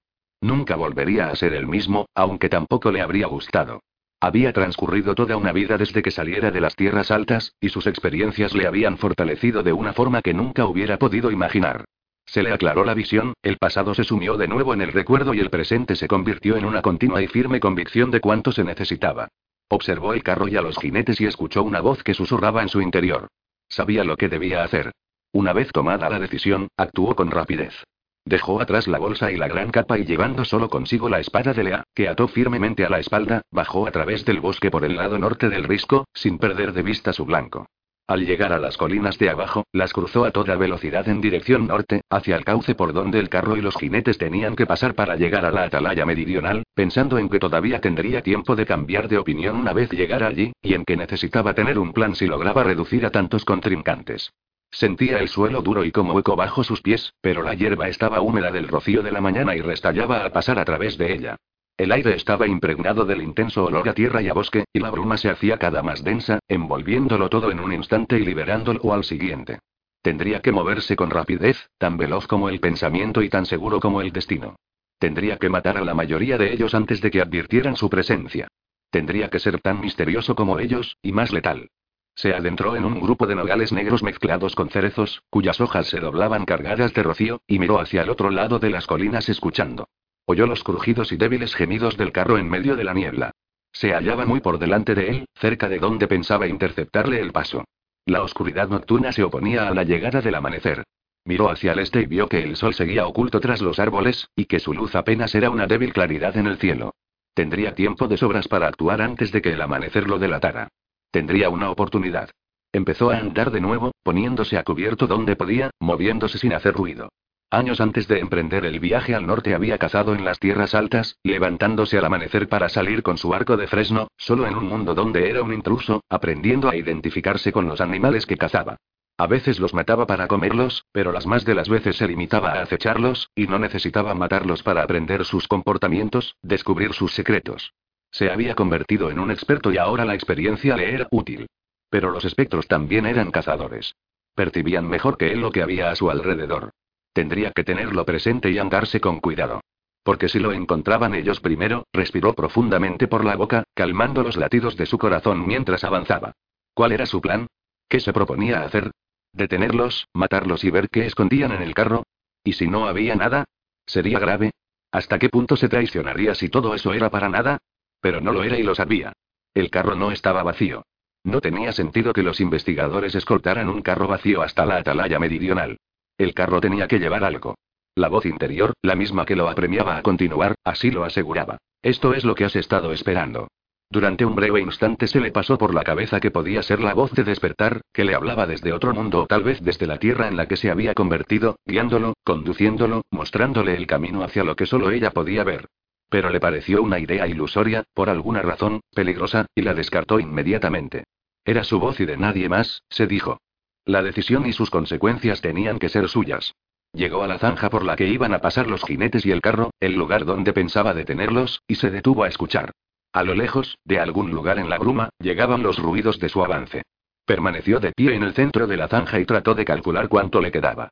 Luego caminó por la zanja, permaneciendo en la sombra para que sus húmedas huellas no se vieran fácilmente, respirando el brumoso y frío aire para despejarse. Los planes iban y venían por su mente en oleadas, descartados tan deprisa como los sueños al despertar. Ninguno le convencía. Ninguno parecía acertado. Llegó al final de la zanja y volvió sobre sus pasos, luego se detuvo. Se hallaba al comienzo de la zanja, en la parte más estrecha. Aquí, se dijo. Aquí es donde comenzaría, en cuanto el carro entrara en la zanja, una vez que los jinetes que iban en cabeza hubieran quedado atrapados en ella y no pudieran darse la vuelta para ayudar a los que iban detrás.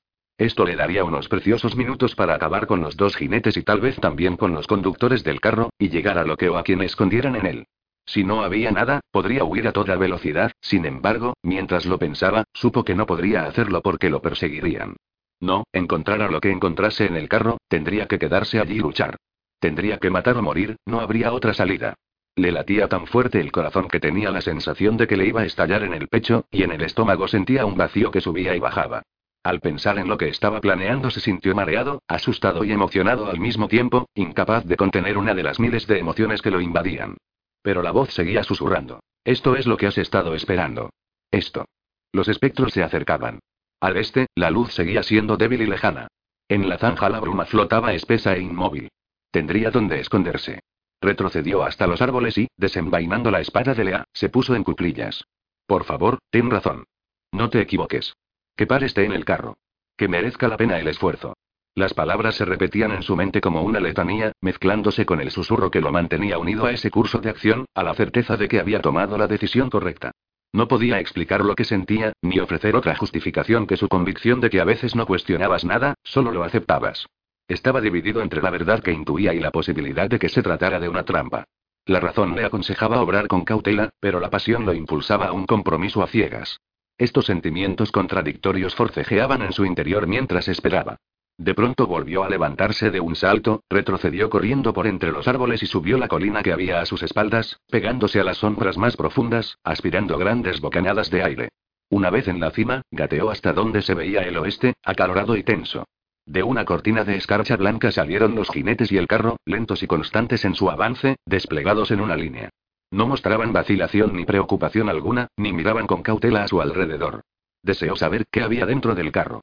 Lo miró fijamente, como si al hacerlo pudiera traspasar la lona que lo cubría, pero no vio nada. Sentía un fuego en su interior, donde continuaba la lucha entre la incertidumbre y la certeza. Volvió a deslizarse entre las sombras y se agachó, empapado en sudor. ¿Qué iba a hacer?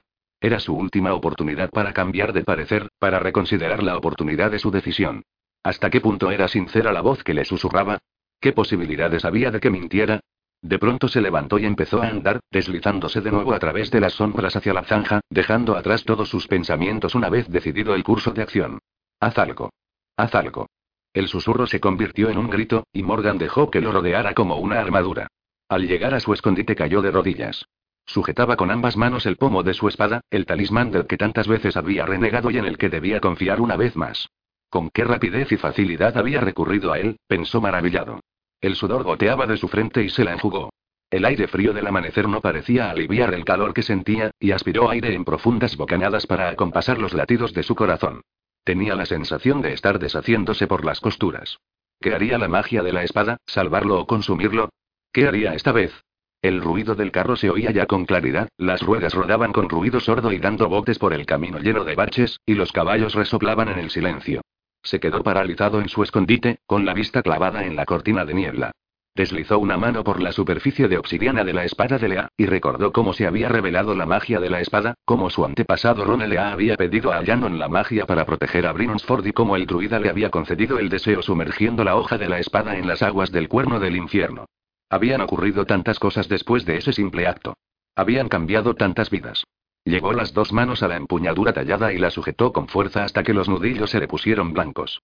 La niebla se dividió ante él y aparecieron los jinetes envueltos en capas negras, encapuchados y sin rostro y, por alguna razón, mucho más grandes de lo que había esperado. El aliento de los caballos empañó el aire, y de sus calientes flancos salía humo.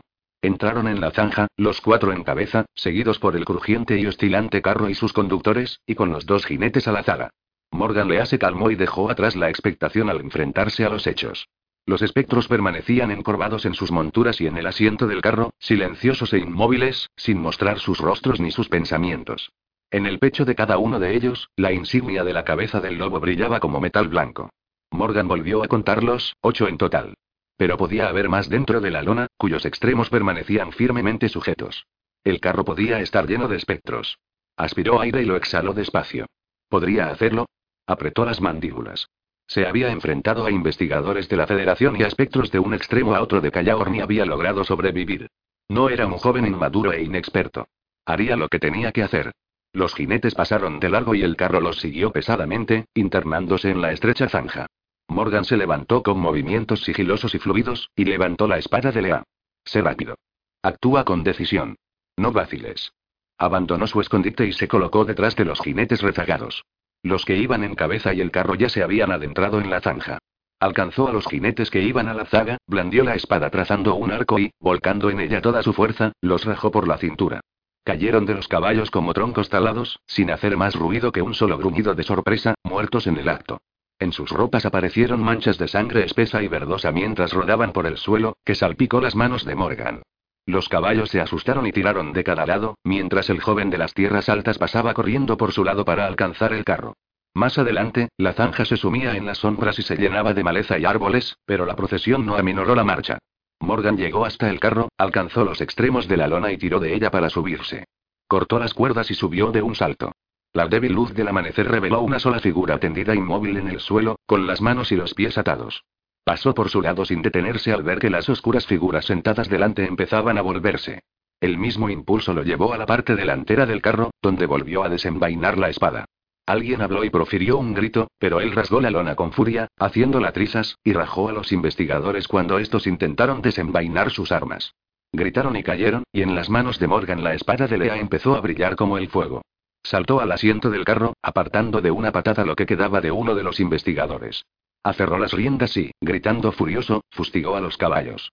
Estos salieron disparados arremetiendo contra los jinetes que iban delante en el mismo momento en que se volvían para ver lo que ocurría.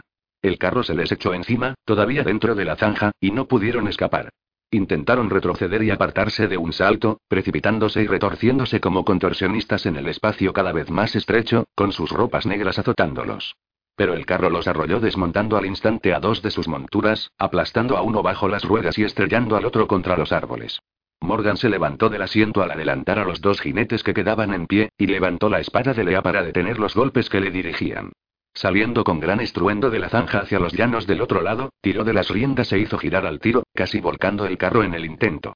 Las ruedas patinaron en la hierba húmeda y Morgan guardó la espada en la bota para tener las dos manos libres para controlar el tiro. Detrás, los últimos dos jinetes iban tras él, formas oscuras que se materializaron en la niebla.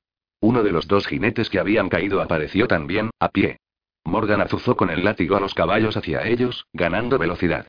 El sudor le corría por la frente empañándole la visión. Se llevó la mano a la espada de Lea, cuya magia recorría la hoja en forma de fuego.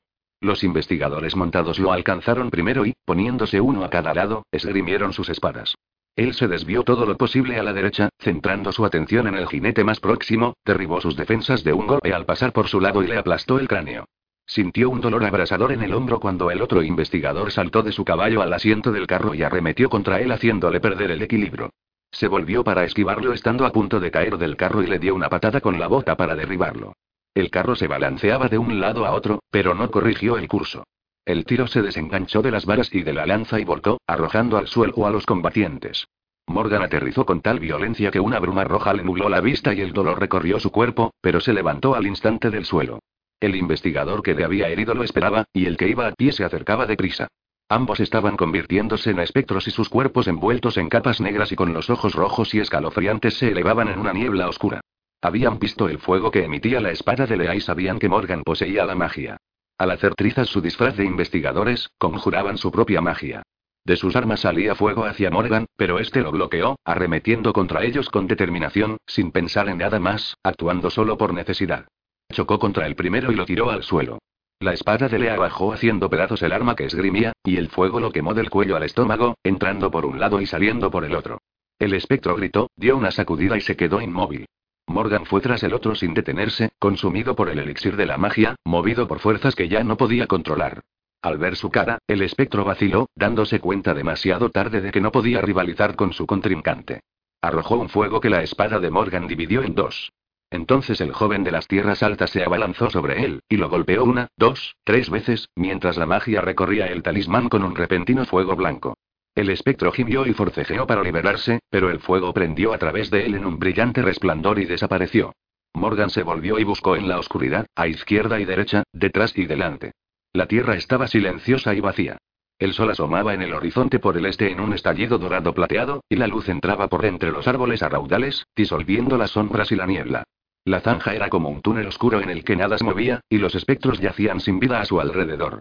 Quedaba en pie un solo caballo, una mancha oscura a unos 50 pasos de distancia, y arrastraba las riendas por el suelo mientras piafaba y sacudía la cabeza sin saber qué hacer. Morgan lo miró y, controlando el pulso de sus sudadas manos, se irguió despacio. Se había desvanecido la magia de la espada, y ésta se había vuelto negra e insondable. Cerca de él oyó una voz implacable. La escuchó sin moverse, pero los oídos le zumbaban con fuerza. Los espectros de la atalaya meridional lo habrán oído. Saldrán en tu busca. Muévete. De pronto se acordó de Pari, envainando la espada de Lea, se acercó corriendo al carro volcado para averiguar si estaba bien. Allí dentro estaba Par, se repitió. Tenía que ser él. Estaba aturdido y ensangrentado, y tenía la ropa mugrienta y hecha jirones, y la piel cubierta de polvo y sudor. Se sentía mareado y peligrosamente invencible. Por supuesto que era Par. Subió al carro volcado y se acercó a la figura atada que estaba desplomada sobre un lado astillado, mirándolo. Las sombras le ocultaban la cara, y Morgan se inclinó sobre ella y se quedó mirándola. No era a Para quien había rescatado, sino a Uren. 28. Uren se sorprendió tanto al ver a Morgan Lea como este al verla a ella. Alto, delgado y de mirada penetrante, era tal y como ella lo recordaba, y al mismo tiempo diferente. Por alguna razón le parecía mayor, más curtido. Y había algo en su mirada. Al verlo parpadeó. ¿Qué hacía allí? Intentó incorporarse, pero le fallaron las fuerzas y habría caído de nuevo hacia atrás si el joven de las tierras altas no la hubiera sostenido a tiempo. El joven se arrodilló a su lado, sacó del cinturón un cuchillo de caza y le cortó las cuerdas y la mordaza. Morgan dijo Wren, sintiendo un gran alivio y extendiendo los brazos hacia el joven para abrazarlo. No sabes cuánto me alegra verte. Estás hecha polvo, Wren. ¿Qué te ha pasado? Le preguntó él, esbozando una rápida y tensa sonrisa, y dejando traslucir un poco de picardía en su demacrado rostro. Ella le devolvió la sonrisa cansinamente, consciente del aspecto que debía de tener con la cara magullada e hinchada. Me temo que cometí una grave equivocación. Pero no te preocupes, ya estoy bien. A pesar de sus palabras tranquilizadoras, Morgan la cogió en brazos y la sacó del carro a la luz del amanecer, dejándola de pie en el suelo con cuidado. Uren se frotó las muñecas y los tobillos para recuperar en ellos la circulación de la sangre, luego se arrodilló para mojarse las manos con el rocío de la hierba y se frotó con cuidado la cara herida. Pensaba que ya no había esperanza para mí. ¿Cómo me has encontrado? preguntó, levantando la vista hacia el joven de las tierras altas. Cuestión de suerte respondió Morgan haciendo un gesto de ignorancia. No te buscaba a ti sino a Par. Creía que era él a quien los espectros llevaban en el carro. No tenía ni idea de que eras tú. Uren había visto la decepción en los ojos de Morgan al reconocerla, y ahora comprendió la razón. Creía que había rescatado a Par. Siento no ser Par. Pero gracias de todos modos. Morgan hizo un gesto de despreocupación y una mueca de dolor, y ella vio en su ropa la mezcla de sangre roja y verde. ¿Qué estás haciendo aquí, Uren? Es una larga historia. Ella se levantó y lo miró. ¿Cuánto tiempo tenemos? No mucho. Morgan miró por encima de su hombro. La atalaya meridional está a solo unos kilómetros de distancia, y los espectros deben de haber oído la lucha. Tenemos que huir de aquí lo antes posible. Entonces la resumiré. Uren se sentía más fuerte, llena de renovada determinación. Volvía a ser libre y se proponía sacar el máximo partido de ello. Los elfos han regresado a las cuatro tierras, Morgan. Los encontré en una isla de la Rinde Azul, donde llevaban casi 100 años viviendo, y conseguí que volvieran. Era el encargo que había recibido de Allanon y acabé aceptándolo. Su reina, Ellen Roel Sedil, era mi abuela. Murió por el camino y ahora yo soy la reina. Vio el asombro en los ojos de Morgan y le cogió del brazo para hacerlo callar. Solo escucha. Los elfos han sido sitiados por un ejército de la Federación diez veces mayor y están empleando tácticas retardatorias al sur del Valle de Ren. Tengo que reunirme con ellos enseguida. ¿Quieres acompañarme? Uren el Esedil repitió en voz baja el joven de las tierras altas, mirándola atónito. Luego hizo un gesto negativo y su voz se volvió tensa. No puedo, Uren. Tengo que encontrar a Par. Es posible que esté prisionero en la atalaya meridional. Otros también lo están buscando y les prometí que los esperaría. Empleó un tono que no admitía discusión. Pero si realmente me necesitas, añadió de mala gana, deteniéndose cuando ella le apretó la mano. Volveré sola. Pero antes tengo que decirte algo y tienes que prometerme que se lo dirás a los demás cuando los vuelvas a ver. Apretó aún más la mano. ¿Dónde están, por cierto? ¿Qué ha sido de ellos? ¿Qué ha sido de los encargos de Allanon? ¿Los han realizado? Hablaba demasiado deprisa, y se vio obligada a detenerse y a recobrar la calma, y a no mirar al este, hacia el cielo cada vez más claro. Siéntate aquí y deja que vea esa herida.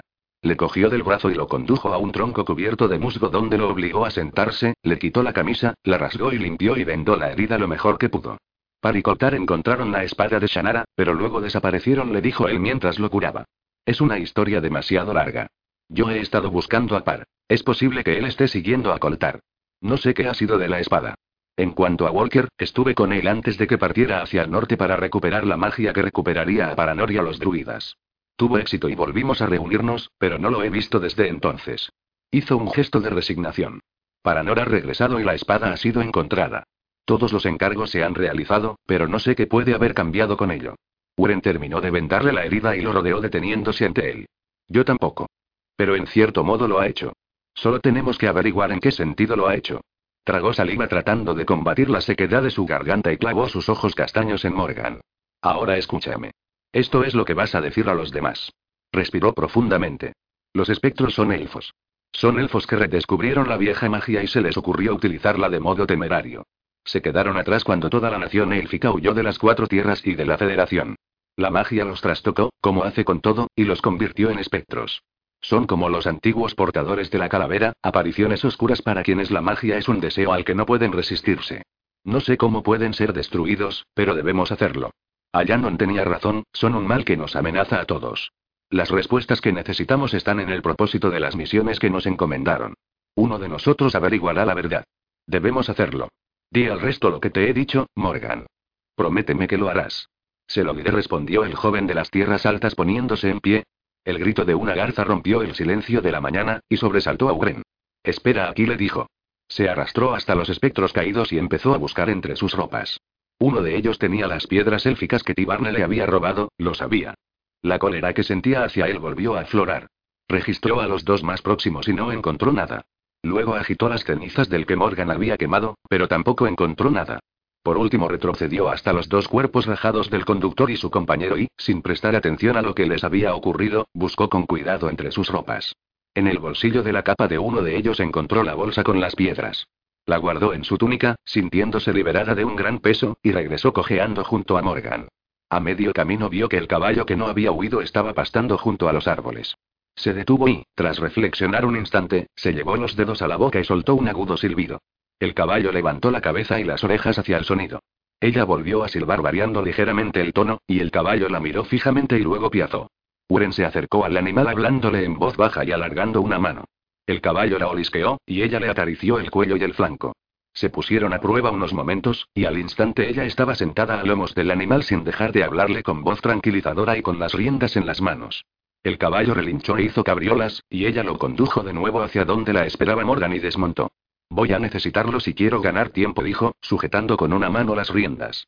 Lo que te encuentras es tuyo, decían los bohemios. Supongo que aún no he olvidado todo lo que me enseñaron. Esbozó una sonrisa y lo cogió del brazo. No sé cuándo volveremos a vernos, Morgan.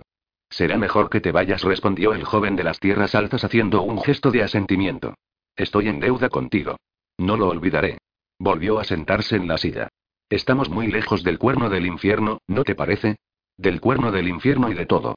Más lejos de lo que jamás hubiera podido imaginar. Ten cuidado, Uren. Lo mismo digo.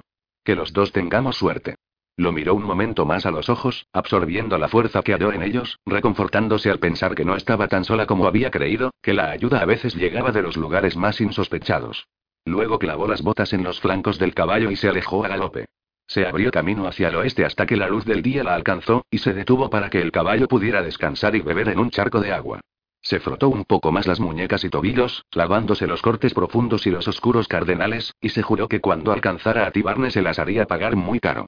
Llevaba casi 12 horas sin comer ni beber, pero no había tiempo para buscar comida o agua. En cuanto los espectros averiguaran que había conseguido huir, saldrían en su persecución.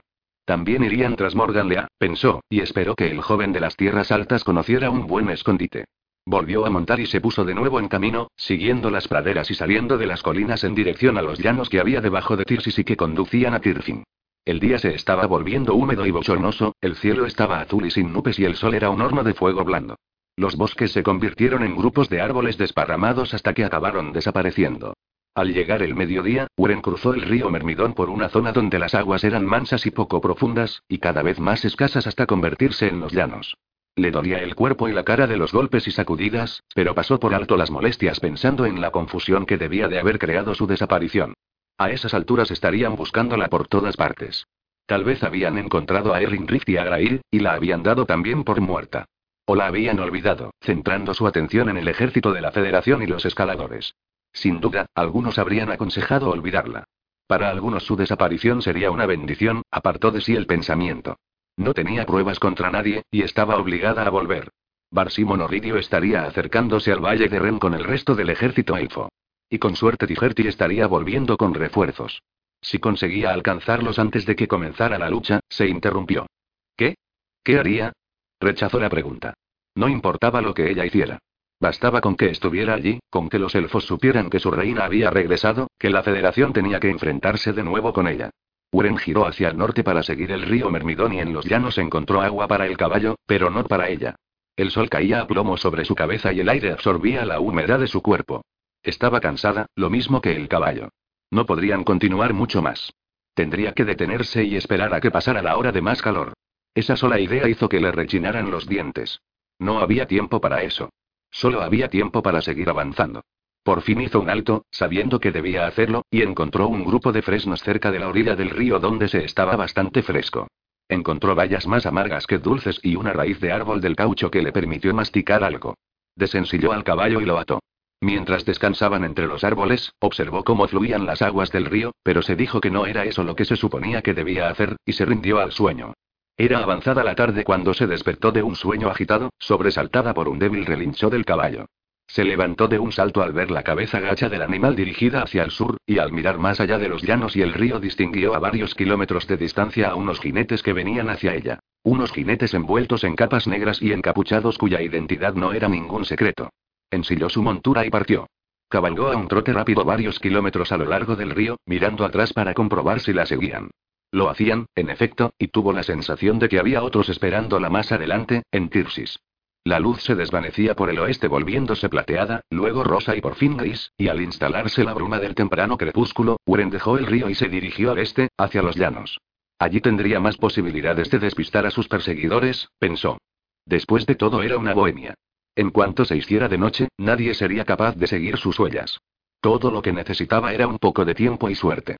Pero le faltaron las dos cosas. Poco después, a su caballo empezaron a fallarle las fuerzas. Ella lo apremió a continuar con promesas susurradas y alentadoras caricias en el cuello y las orejas, pero el animal estaba agotado. Detrás de ella, sus perseguidores se habían desplegado por el horizonte, todavía lejanos pero cada vez más cerca. La bruma se volvió más densa, pero salieron la luna y las primeras estrellas, y había suficiente luz para ver. Fortaleció su determinación y siguió avanzando. El caballo tropezó y se desplomó, y ella salió de debajo de su cuerpo rodando por el suelo, se levantó y, acercándose de nuevo a él, lo levantó. Le quitó la silla y las bridas, y lo dejó suelto. Entonces echó a andar, cojeando a causa de las heridas que todavía le dolían, furiosa, exhausta y decidida a no dejarse coger otra vez. Caminó largo rato sin volver la vista atrás, hasta que se hizo totalmente de noche y todos los llanos quedaron bañados en luz blanca. Los llanos estaban silenciosos y desiertos, y ella sabía que sus perseguidores no estaban muy cerca o los habría oído, así que se concentró en poner un pie delante del otro y seguir caminando. Cuando finalmente miró atrás, no había nadie. Volvió a mirar con incredulidad. No había ningún jinete, ni un solo caballo, ni nadie caminando, nada. Respiró profundamente para calmarse y volvió a mirar no solo al este, sino a todas partes, pensando con repentino temor que la habían rodeado. Pero no había nadie. Estaba sola. Sonrió desconcertada. Y entonces vio en lo alto la oscura sombra, volando hacia ella lenta y lánguida, y tan inevitable como el frío invernal. El corazón le dio un brinco al verla tomar pie. En ningún momento se le pasó por la cabeza que fuera uno de los jinetes alados que venían a buscarla. Ni por un instante lo confundió con un amigo. Era Glon a quien veía. Lo reconoció al instante. Reconoció su cuerpo macizo y musculoso, la forma sobresaliente de la cabeza con cresta del alcaudón de guerra. No le extrañaba que los investigadores se hubieran quedado atrás. No tenían ninguna prisa porque Glon se encargaría de darle caza. T. Barney lo montaba, por supuesto. Visualizó la cara camaleónica del niño, primero amigo y luego enemigo. Humano y después espectro. Volvió a oír su risa chirriante, a sentir el calor de su aliento en la cara al golpearla, el sabor de la sangre causada por sus golpes, buscó a su alrededor un lugar donde esconderse, pero descartó inmediatamente la idea. Ya la había visto, y donde quiera que se escondiera la encontraría. Podía huir o enfrentarse a él, y estaba cansada de huir. Buscó en su túnica y sacó las piedras élficas. Las balanceó en su mano, como si evaluara el peso de su magia y tratara de decidir de antemano el desenlace de la batalla. Miró hacia el oeste del horizonte, pero no había nada que ver allí, los bosques seguían ocultos debajo. De todos modos nadie la estaría buscando, no tan lejos y de noche. Apretó los dientes y pensó de nuevo en Gard, preguntándose qué habría hecho él. Observó cómo Glon se acercaba sin prisas, aprovechando las corrientes de aire, seguro de su poder y habilidad, de lo que era capaz de hacer. El alcaudón de guerra trataría de atraparla al pasar rápido y resuelto por su lado, antes de que ella pudiera apuntarlo con las piedras élficas. Y no iba a ser fácil utilizar las piedras élficas contra un blanco en movimiento. Cruzó los llanos bordeándolos para dejar a sus espaldas una pequeña cuesta. Era mejor que nada, se dijo sin perder de vista de Glon. Recordó lo que el alcaudón había hecho a Grail. Se sentía pequeña y vulnerable allí sola en la inmensidad de los prados, sin nadie que pudiera ayudarla. Esta vez no estaba Morgan Lea. No recibiría un indulto inesperado. Lucharía sola, y el éxito de su lucha, o la suerte que tuviera, decidiría si seguiría con vida o no. Apretó las piedras élficas en la mano. Ven a verme, Gloon. Mira lo que tengo para ti. El alcaudón de guerra remontaba y caía en picado, desaparecía y volvía a aparecer, se elevaba y descendía despreocupado, como un movimiento oscuro sobre el terciopelo azul del cielo. Uren esperaba impaciente. Vamos. Vamos. De pronto Gloon descendió bruscamente como una piedra y desapareció. Uren dio un brinco sobresaltada. La noche se extendía ante ella vasta, oscura y vacía. ¿Qué había ocurrido? Sintió que el sudor corría por su espalda. ¿A dónde había ido el alcaudón? Dentro de la tierra imposible, era absurdo, y de pronto lo comprendió. Glon se disponía a atacarla. Había descendido en picado y ahora volaba a ras del suelo para que su sombra no lo delatara. Y venía a por ella. ¿A qué velocidad? ¿Cuánto tardaría? Se sintió invadida por el pánico y retrocedió encogida de miedo. No lo veía. Trató de distinguir su silueta recortada contra el horizonte oscuro, pero no veía nada. Intentó oírlo, pero solo había silencio. ¿Dónde está? ¿Dónde? Solo el instinto la salvó. Se echó hacia un lado y se arrojó al suelo llevada por un impulso, y sintió cómo el enorme peso del alcaudón pasaba por su lado y cómo las garras hendían el aire a escasos centímetros de distancia. Rodó por el suelo, notando en la boca el sabor del polvo y la sangre, sintiendo el dolor de sus heridas recorriendo de nuevo su cuerpo. Se levantó al instante y, volviéndose en la dirección en que creía que había desaparecido el alcaudón, conjuró la magia de las piedras élficas y la arrojó hacia la noche formando un abanico de fuego azul. Pero el fuego se topó con el vacío. Uren se agazapó y buscó desesperada en la oscuridad iluminada por la luna. Iba a volver, pero no lo veía. Lo había perdido de vista. No se veía nada bajo el horizonte. La desesperación se apoderó de ella. ¿Por dónde aparecería? ¿Por dónde? Repartió golpes a ciegas, a diestro y siniestro, se arrojó al suelo y rodó por él para a continuación levantarse y golpear de nuevo. Oyó como la magia chocaba con algo. Escuchó un alarido y a continuación Glon pasó pesadamente por su izquierda, silbando como una máquina de vapor. Ella siguió el ruido quitándose el polvo de los ojos. Nada. Se levantó y echó a correr. Se obligó a no pensar en el dolor y cruzó a toda velocidad los desiertos prados hacia una ciénaga situada a unos 30 metros de distancia. Al llegar a la orilla, se adentró corriendo en ella. Oyó una ráfaga de viento que le resultaba familiar y algo oscuro rozó su cabeza. Glon había vuelto a errar el blanco. Uren se arrojó al suelo del pantano y miró hacia el cielo. Allí estaban la luna y las estrellas, y nada más. Maldición. Se arrodilló. El pantano le ofrecía alguna protección, pero no era suficiente. Y la noche no era buena amiga, porque la vista del alcaudón de guerra era diez veces más aguda que la suya. Podía ver claramente en la ciénaga mientras que ella no veía nada. Se levantó y arrojó al aire la magia élfica, confiando en la suerte. El fuego se alejó a toda velocidad a través de los llanos y ella se sintió invadida por su poder. Gritó de la excitación, incapaz de contenerse, y vio al alcaudón de guerra un instante antes de que se le echara encima. Furiosa, arrojó la magia a su alrededor demasiado tarde y se tiró al suelo una vez más. Su rapidez la salvó, porque el fuego azul de las piedras élficas obligaron al alcaudón a cambiar de sentido en el último segundo, impidiendo que la alcanzara de nuevo. Esta vez entrevió a Tibarne, con el pelo rubio ondeando al viento. Oyó su grito de rabia y frustración, y ella se lo devolvió, furiosa y burlancia. Los cielos se inmovilizaron y la tierra quedó en silencio. Uren se acurrucó en el pantano, temblando sudorosa, aferrada a las piedras élficas. Perdería esa batalla si no hacía algo inmediatamente, porque tarde o temprano Glon la alcanzaría. Entonces oyó otro grito, esta vez procedente del oeste, un alarido salvaje que hendió el agobiante silencio. Se volvió hacia él, reconociéndolo pero al mismo tiempo incapaz de situarlo. Un ruk. Volvió a oírse, rápido y desafiante. Espíritu. Era espíritu. Observó la oscura sombra del pájaro surgir de la noche y descender de las alturas veloz como el pensamiento. Espíritu, y eso significaba Tijerti.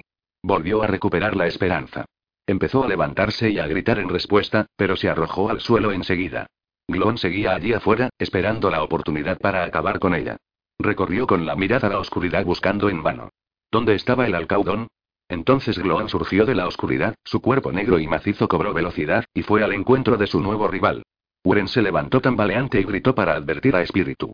Este siguió avanzando y en el último momento se hizo a un lado, de forma que el alcaudón de guerra pasó por su lado sin tocarla y giró para ir tras él. Los gigantescos pájaros se rodearon cautelosos, haciendo amagos y esquivándose, esperando tener alguna ventaja sobre su rival. Uren apretó los dientes, observando impotente desde tierra. Glon era más grande que Espíritu y había sido adiestrado para matar. Glon era además un espectro y contaba con la magia para sostenerse. Espíritu era valiente y rápido, pero ¿qué posibilidades tenía? Hubo un movimiento confuso cuando los pájaros se embistieron, forcejearon con un alarido furioso y volvieron a separarse. Una vez más empezaron a rodearse, cada uno tratando de colocarse por encima del otro. Uren salió del pantano y volvió al llano. Los siguió a medida que se alejaban, porque no quería perderlos de vista y seguía decidida a prestar su ayuda. No iba a dejar a Tijerti y el Rook solos. No era su guerra, sino la de ella. De nuevo los pájaros se embistieron, desgarrándose y haciéndose pedazos con las garras y los picos. Unas sombras negras contra el cielo iluminado por la luna se retorcían y giraban, moviendo furiosos las alas al descender en espiral. Uren corrió tras ellos con las piedras élficas en la mano. Deja que me acerque. Era lo único en lo que podía pensar. En el último segundo posible las aves se separaron tambaleándose más que volando, y de sus cuerpos desgarrados cayeron plumas, cartílagos y sangre. Uren apretó los dientes furiosa. Glon se sacudió y, levantándose, se alejó planeando en una larga y lenta espiral. Espíritu arqueó la espalda y se replegó, tembloroso e inseguro. Intentó enderezarse, pero dio una sacudida y descendió en picado hasta desaparecer. Uren soltó un grito sofocado de horror y a continuación se quedó boquiabierta al ver aparecer de nuevo a Espíritu milagrosamente recuperado. Había sido un amago. Justo debajo del alcaudón, Espíritu se elevó del suelo como un misil y cruzó como una bala la noche hasta embestir al alcaudón de guerra. Sonó como si se hubieran estrellado dos rocas. Las dos aves chillaron y se separaron, hendiendo el aire con las garras. De pronto uno de los jinetes resbaló de su montura a causa del impacto y cayó, agitando los brazos y las piernas en el aire, y gritando horrorizado. Cayó al suelo como una piedra, incapaz de hacer nada por evitarlo, y aterrizó con ruido sordo. La lucha que el Rook y el alcaudón de guerra libraban en el cielo continuó como si la pérdida de un jinete no cambiara nada. Uren no sabía quién había caído. Echó a correr por la llanura con el corazón encogido y el miedo atenazándole la garganta. Corrió largo rato sin ver nada, hasta que por fin encontró una forma envuelta en harapos y ensangrentada que intentaba levantarse del suelo, todavía con vida. Aminoró el paso y un rostro destrozado se volvió hacia ella. Cuando sus ojos se encontraron, Wren se estremeció. Era Tibarne. Este intentó hablar, pero solo emitió un gorjeo sin llegar a formar ninguna palabra, y ella percibió en ese sonido el odio que sentía hacia ella. Seguía siendo un muchacho debajo de sus heridas abiertas, pero era el espectro que había en él el que se liberaba por fin y se elevaba hacia ella en forma de humo negro. Ella dirigió hacia él las piedras élficas, y el fuego azul desgarró a la oscura criatura y la consumió. Cuando volvió a mirarlo, los ojos de Tibarne la miraban sin vida. Entonces oyó por encima de su cabeza un alarido que podía pertenecer tanto al alcaudón de guerra como al Rook, y levantó la vista justo a tiempo para ver descender a Gloon seguido de cerca por espíritu. El alcaudón de guerra había abandonado la batalla que libraba en el cielo e iba a por ella. Uren se acurrucó bajo su sombra, pues no había dónde esconderse y el pantano quedaba demasiado lejos.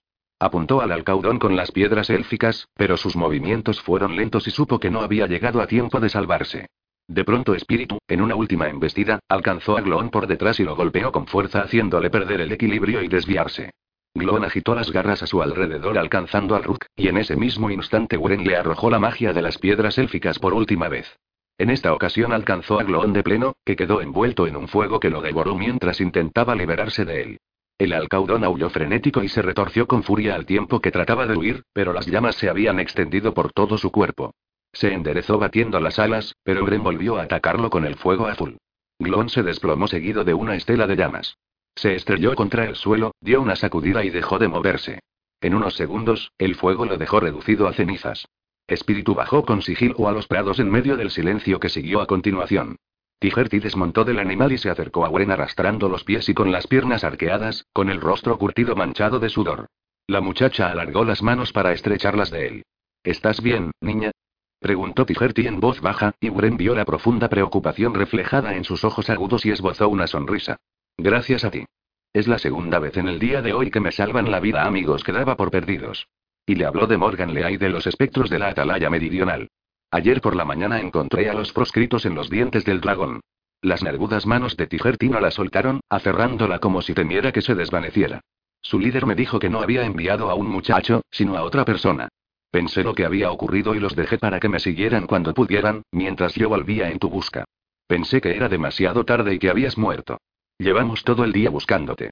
Encontré a Rift y a Grail, pero no había ni rastro de ti. Imaginaba que el chico te había cogido, pero sabía que si había alguna forma de hacerlo, escaparías. Cogí a espíritu cuando los demás se disponían a pasar la noche y seguí buscando. La miró con intensidad. Fue un acierto. Desde luego respondió Bren, haciendo un gesto de asentimiento. Maldita sea, ¿no te dije que no volaras con nadie? No me hagas decirlo, susurró Bren, inclinándose hacia el jinete alado, siendo invadida por una intensa emoción. Tal vez vio el dolor en los ojos de Wren, o tal vez lo percibió en su voz. Sostuvo su mirada un momento, luego le soltó las manos y retrocedió un paso. Lo digo para que no lo vuelvas a hacer. He invertido mucho tiempo y esfuerzo en ti. Se aclaró la voz. Permíteme que examine a espíritu para asegurarme de que no está herido. Dedicó unos minutos a explorar el cuerpo del gran Rook, moviendo con cautela las manos entre las plumas. Espíritu lo observaba con una mirada feroz. Cuando el jinete alado le habló, el Rook bajó el pico, extendió sus grandes alas y se sacudió. Satisfecho, Tigerti hizo señas a Uren para que se acercara y miró al pájaro con orgullo. Lo habría vencido, dijo malhumorado. Nunca lo he puesto en duda, respondió Uren esbozando una sonrisa. Tigerti ayudó a subir a la muchacha y la sujetó firmemente. Acarició a espíritu agradecido, luego se dedicó a sí mismo un gesto de asentimiento y se reunió con ella. Uren recorrió con la mirada el paisaje paralizado por la noche, vacío y silencioso salvo donde los restos de Glon ardían humeantes y sin llama. Se sentía mareada y extenuada, pero también viva. Todavía notaba los efectos de la magia élfica recorriéndola como chispas. Había conseguido sobrevivir, pensó, y se preguntó para cuánto tiempo. No nos vencerán, dijo de pronto. No se lo permitiremos. Él no le preguntó a qué se refería. No habló. Se limitó a mirarla y a hacer un gesto de asentimiento. Luego silbó a espíritu, y la gran ave emprendió y vuelo y se alejó rápidamente en la oscuridad.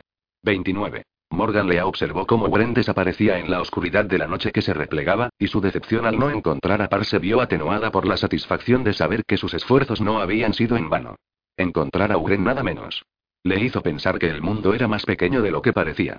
Después de todo, tal vez los descendientes de Shannara y todos sus aliados tendrían algo que hacer contra los espectros. Reemprendió el camino hacia el este, contemplando el horizonte cada vez más brillante a lo lejos, a la luz gris plateada que se derramaba en charcos cada vez más amplios sobre las copas de los árboles y las laderas de las montañas. Estaba a punto de amanecer. La noche que lo había protegido se había retirado y estaba más expuesto de lo que había previsto. Miró brevemente el armazón del carro volcado y los espectros caídos, y no pudo evitar pensar que lo había hecho él solo. Se había defendido de todos ellos. Pero ¿a dónde podía ir ahora? Los espectros de la atalaya meridional vendrían a buscarlo. No tendrían dificultad para encontrar sus huellas y lo perseguirían para hacerle pagar por lo que había hecho. Respiró profundamente y buscó a su alrededor, como si solo con la mirada pudiera hallar una vía de escape. No podía volver al risco. Sería el primer lugar donde buscarían. Encontrarían sus huellas y las seguirían, esperando que fuera lo bastante necio para regresar a su escondite. Esbozó una débil sonrisa. No lo era, por supuesto, pero no era mala idea hacerles creer que lo era. Volvió a cruzar la zanja por donde lo había hecho la primera vez y volvió sobre sus pasos por entre los árboles y las colinas, sin molestarse en borrar las huellas, pero mezclándolas lo mejor que pudo para despistarlos acerca de cuántos eran. Luego dio la vuelta y regresó de nuevo, más cauteloso esta vez por si los espectros habían llegado durante su ausencia. Pero no lo habían hecho. La zanja y los llanos que se abrían al otro lado seguían vacíos salvo por los cadáveres. Siguió el camino que había recorrido el carro, utilizando los surcos para ocultar las huellas de sus botas, siguiendo durante varios kilómetros las huellas de las ruedas a través de las colinas antes de girar bruscamente hacia el norte y adentrarse en las hierbas altas, donde se desvió con cautela pegándose a las rocas de un risco. Con un poco de suerte, no descubrirían por dónde se había desviado y se verían obligados a recorrer a ciegas el campo. Eso tal vez le diera el tiempo necesario para llegar a donde se había propuesto ir. Por supuesto, todo eso no significaba nada si los espectros lo rastreaban por el olfato. Si eran capaces de cazar como los animales, hiciera lo que hiciese se iba a ver en apuros, a menos que rodara por el barro y se embadurnara con apestosas algas, para lo cual no estaba preparado. ¿De qué eran capaces esos semielfos? Deseó saber más de ellos, haber dispuesto de tiempo para preguntar a Uren, pero ya no era posible. Tendría que arriesgarse. Aspiró el aire de la mañana y pensó en lo afortunado que era de contar con la magia de la espada de Lea para protegerlo, y luego cayó en la cuenta de que le habían respondido a su pregunta de si el poder de la espada lo iba a salvar o consumir. Por supuesto, eso no significaba que estuviera a salvo y pudiera relajarse al utilizarlo, ni siquiera que pudiera estar seguro de que las cosas iban a salir también la próxima vez. Solo significaba que por el momento había conseguido sobrevivir, pero cada vez estaba más claro que sobrevivir en las condiciones que fueran era lo único a lo que podían aspirar él y cualquiera que se enfrentara a los espectros. Algún día será diferente, se dijo, pero en el fondo se preguntó si sería así. El campo que tenía antes sí se comprimía en una masa de colinas, riscos, depresiones ahogadas por la maleza y densos bosques al otro lado de las montañas de Rune. Caminaba sobre roca, sin prisas, esforzándose por pisar con suavidad por donde las piedras raspadas o las ramitas partidas podían delatarlo. Había hecho el siguiente razonamiento. Al sur estaba el risco donde él había estado montando guardia y si los espectros salían en su persecución empezarían por allí. Uren se había ido hacia el oeste y estaba claro que también lo buscarían allí. Al norte estaban las ciudades de Callaorn Tirsis, Kern y Barfleet, y esa sería la siguiente lección lógica. El último lugar donde buscarían era al este, en los terrenos que rodeaban la atalaya meridional, su ciudadela fortificada, porque sería ilógico que alguien que acababa de liquidar a una de sus patrullas para rescatar a la reina de los elfos se dirigiera al mismo lugar a donde se dirigía la patrulla. La reina de los elfos, musitó, interrumpiendo sus reflexiones. Uren el de Sedil. La pequeña Uren. Hizo un gesto de incredulidad. Apenas la había conocido cuando crecía con Paricotar en el Valle Umbroso. Costaba creer que se hubiera convertido en reina. Hizo una mueca. Era cierto, pensó con tristeza. Nada menos que ella. Y se olvidó del asunto. El sol asomaba por el horizonte, las sombras de la noche habían vuelto a esconderse y el calor sofocante del verano se elevaba de la hierba y los árboles, aumentando el aire fétido y resecando la tierra. Morgan encontró un arroyo que brotaba de las rocas, lo siguió hasta unos rápidos donde el agua estaba limpia y bebió. No llevaba ni comida ni agua, y tenía que procurarse ambas cosas si quería sobrevivir. Pensó un instante en Danson y Matty, y esperó que no eligieran ese día para volver de su búsqueda por el sur. Esperarían encontrarlo en ese risco y lo más probable era que encontraran a los espectros en su lugar. No era un pensamiento agradable. Tendría que advertirlas, por supuesto, pero para hacerlo necesitaba conservar la vida. Se apartó del arroyo y se abrió paso hacia un terreno elevado. Al amparo de un grupo de pinos miró atrás, al otro lado de las colinas del sur, en busca de señales de sus perseguidores. Permaneció allí largo rato, oteando el horizonte, pero no vio nada. Finalmente se dirigió al este, hacia las montañas y el río y la atalaya meridional. Estaba por encima de la ciudadela, oculto lo suficiente entre los árboles para no ser descubierto, pero lo bastante cerca para no perderla de vista. Avanzó sin detenerse a pesar de la herida, relegando el dolor a lo más recóndito de su mente como un palpitar sordo, abriéndose paso con la práctica y la determinación de un hombre del bosque experimentado, capaz de percibir lo que ocurría a su alrededor, de sentirse parte de la tierra. Permaneció atento a los ruidos de los pájaros y los animales, previendo lo que iban a hacer, sabiendo que todo iba bien. Llegó el mediodía y seguía sin haber rastro de sus perseguidores. Había empezado a pensar que había conseguido despistarlos. Encontró vallas y plantas silvestres que masticar y más agua potable, y cuando llegó al muro formado por las montañas de Rune, volvió a girar hacia el sur. Se cambió de lado la espada de Lea para no rozar la herida y pensó en la historia del arma. Tantos años inactiva, reliquia de otro tiempo, la magia de la espada había permanecido dormida hasta que él se encontró con los espectros en el camino a Kulaven. El destino, y nada más. Era extraño que las cosas pudieran tomar tal rumbo. Reflexionó sobre cómo había influido en su vida la espada, en qué sentido le había favorecido y en cuál perjudicado, y el legado de esperanza y desesperación que le había dejado. Pensó que ya no importaba si él la aprobaba o no, si creía que el vínculo con la magia era positivo o negativo, porque a fin de cuentas no importaba. Sencillamente, la magia existía. Despertar había aceptado mejor que él su inevitabilidad, pensó, y había devuelto la integridad a la espada porque sabía que si la magia iba a estar en su poder, tenía que estar de una forma completa, y no reducida o suspendida. Despertar había comprendido las reglas del juego. Su legado había sido enseñarle las reglas. Se detuvo a descansar a la hora de más calor, un resplandor abrasador y candente que se elevaba de la tierra. Se sentó a la sombra de un viejo arce, cuyas ramas de hoja ancha se entrelazaban formando una especie de tienda, y las ardillas y pájaros saltaban de una a otra aparentemente ajenos a su presencia, absortos en sus propias persecuciones. Miró las colinas y las praderas al sur y al este a través de los árboles, con la espada de Lea entre las piernas y los brazos cruzados alrededor de la empuñadura. Se preguntó si Uren estaría a salvo, y dónde estarían todos los demás, todos los que habían emprendido con él esa aventura y se habían perdido por el camino. Algunos habían muerto, por supuesto. Pero ¿y los demás? Clavó el tacón de la bota en el suelo y deseó ver cosas que permanecían ocultas para él, pero enseguida pensó que tal vez era mejor no saberlo. A media tarde bajó la temperatura y se puso de nuevo en camino. Las sombras volvían a alargarse, saliendo de detrás de los árboles, las rocas, los barrancos y los riscos donde habían permanecido escondidas. Ante él apareció la atalaya meridional, un oscuro obelisco que se alzaba por encima de los llanos envenenados que se extendían desde la desembocadura del río Mermidón hasta el lago del arco iris. El lago en sí era liso y plateado, un espejo del cielo y de la tierra, y los colores de su arco se veían pálidos y descoloridos a la luz cada vez más débil. Las grullas y las garzas descendían en picado y volaban a ras de su superficie, borrosas manchas blancas contra la bruma gris de la oscuridad inminente. Se detuvo a observar, y probablemente eso le salvó la vida. De pronto, los pájaros se quedaron inmóviles y, más adelante, entre los árboles, se produjo un movimiento apenas perceptible pero inconfundible, lejano y borroso a la luz cada vez más tenue. Morgan se escondió entre la maleza, sigiloso como la noche al caer, y permaneció inmóvil. Al cabo de un momento aparecieron un par de espectros seguidos de otros cuatro. Una patrulla se abría paso sigilosa por entre los árboles.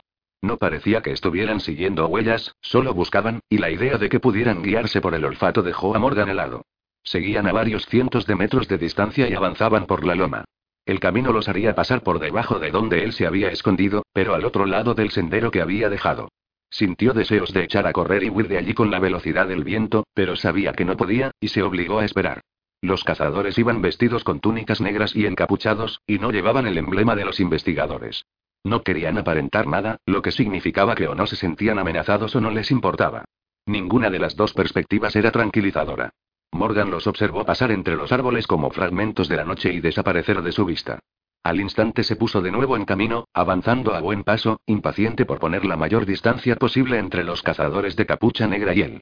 Lo buscaban a él o a alguien más, o sencillamente a cualquiera, después de lo que le había ocurrido a su patrulla, temiendo que hubiera otros escondidos. No importaba, se dijo. Bastaba con que estuvieran allí afuera para que tarde o temprano lo encontraran. Revisó su plan anterior sin aminorar el paso. No iba a quedarse a ese lado del río Mermidón. Lo cruzaría y esperaría en la otra orilla, desde donde podría observar la costa y el lago a la espera del regreso de Danson y Mati. Era una lástima que no pudiera situarse de forma que pudiera vigilar también la atalaya meridional, pero era demasiado peligroso permanecer en medio.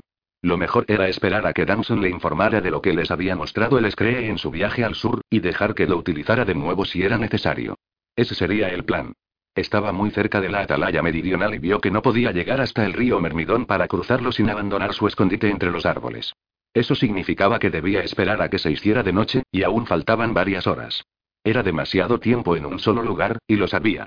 Se puso en cuclillas protegido por las sombras y estudió la tierra más abajo, buscando una razón para reconsiderar sus cálculos.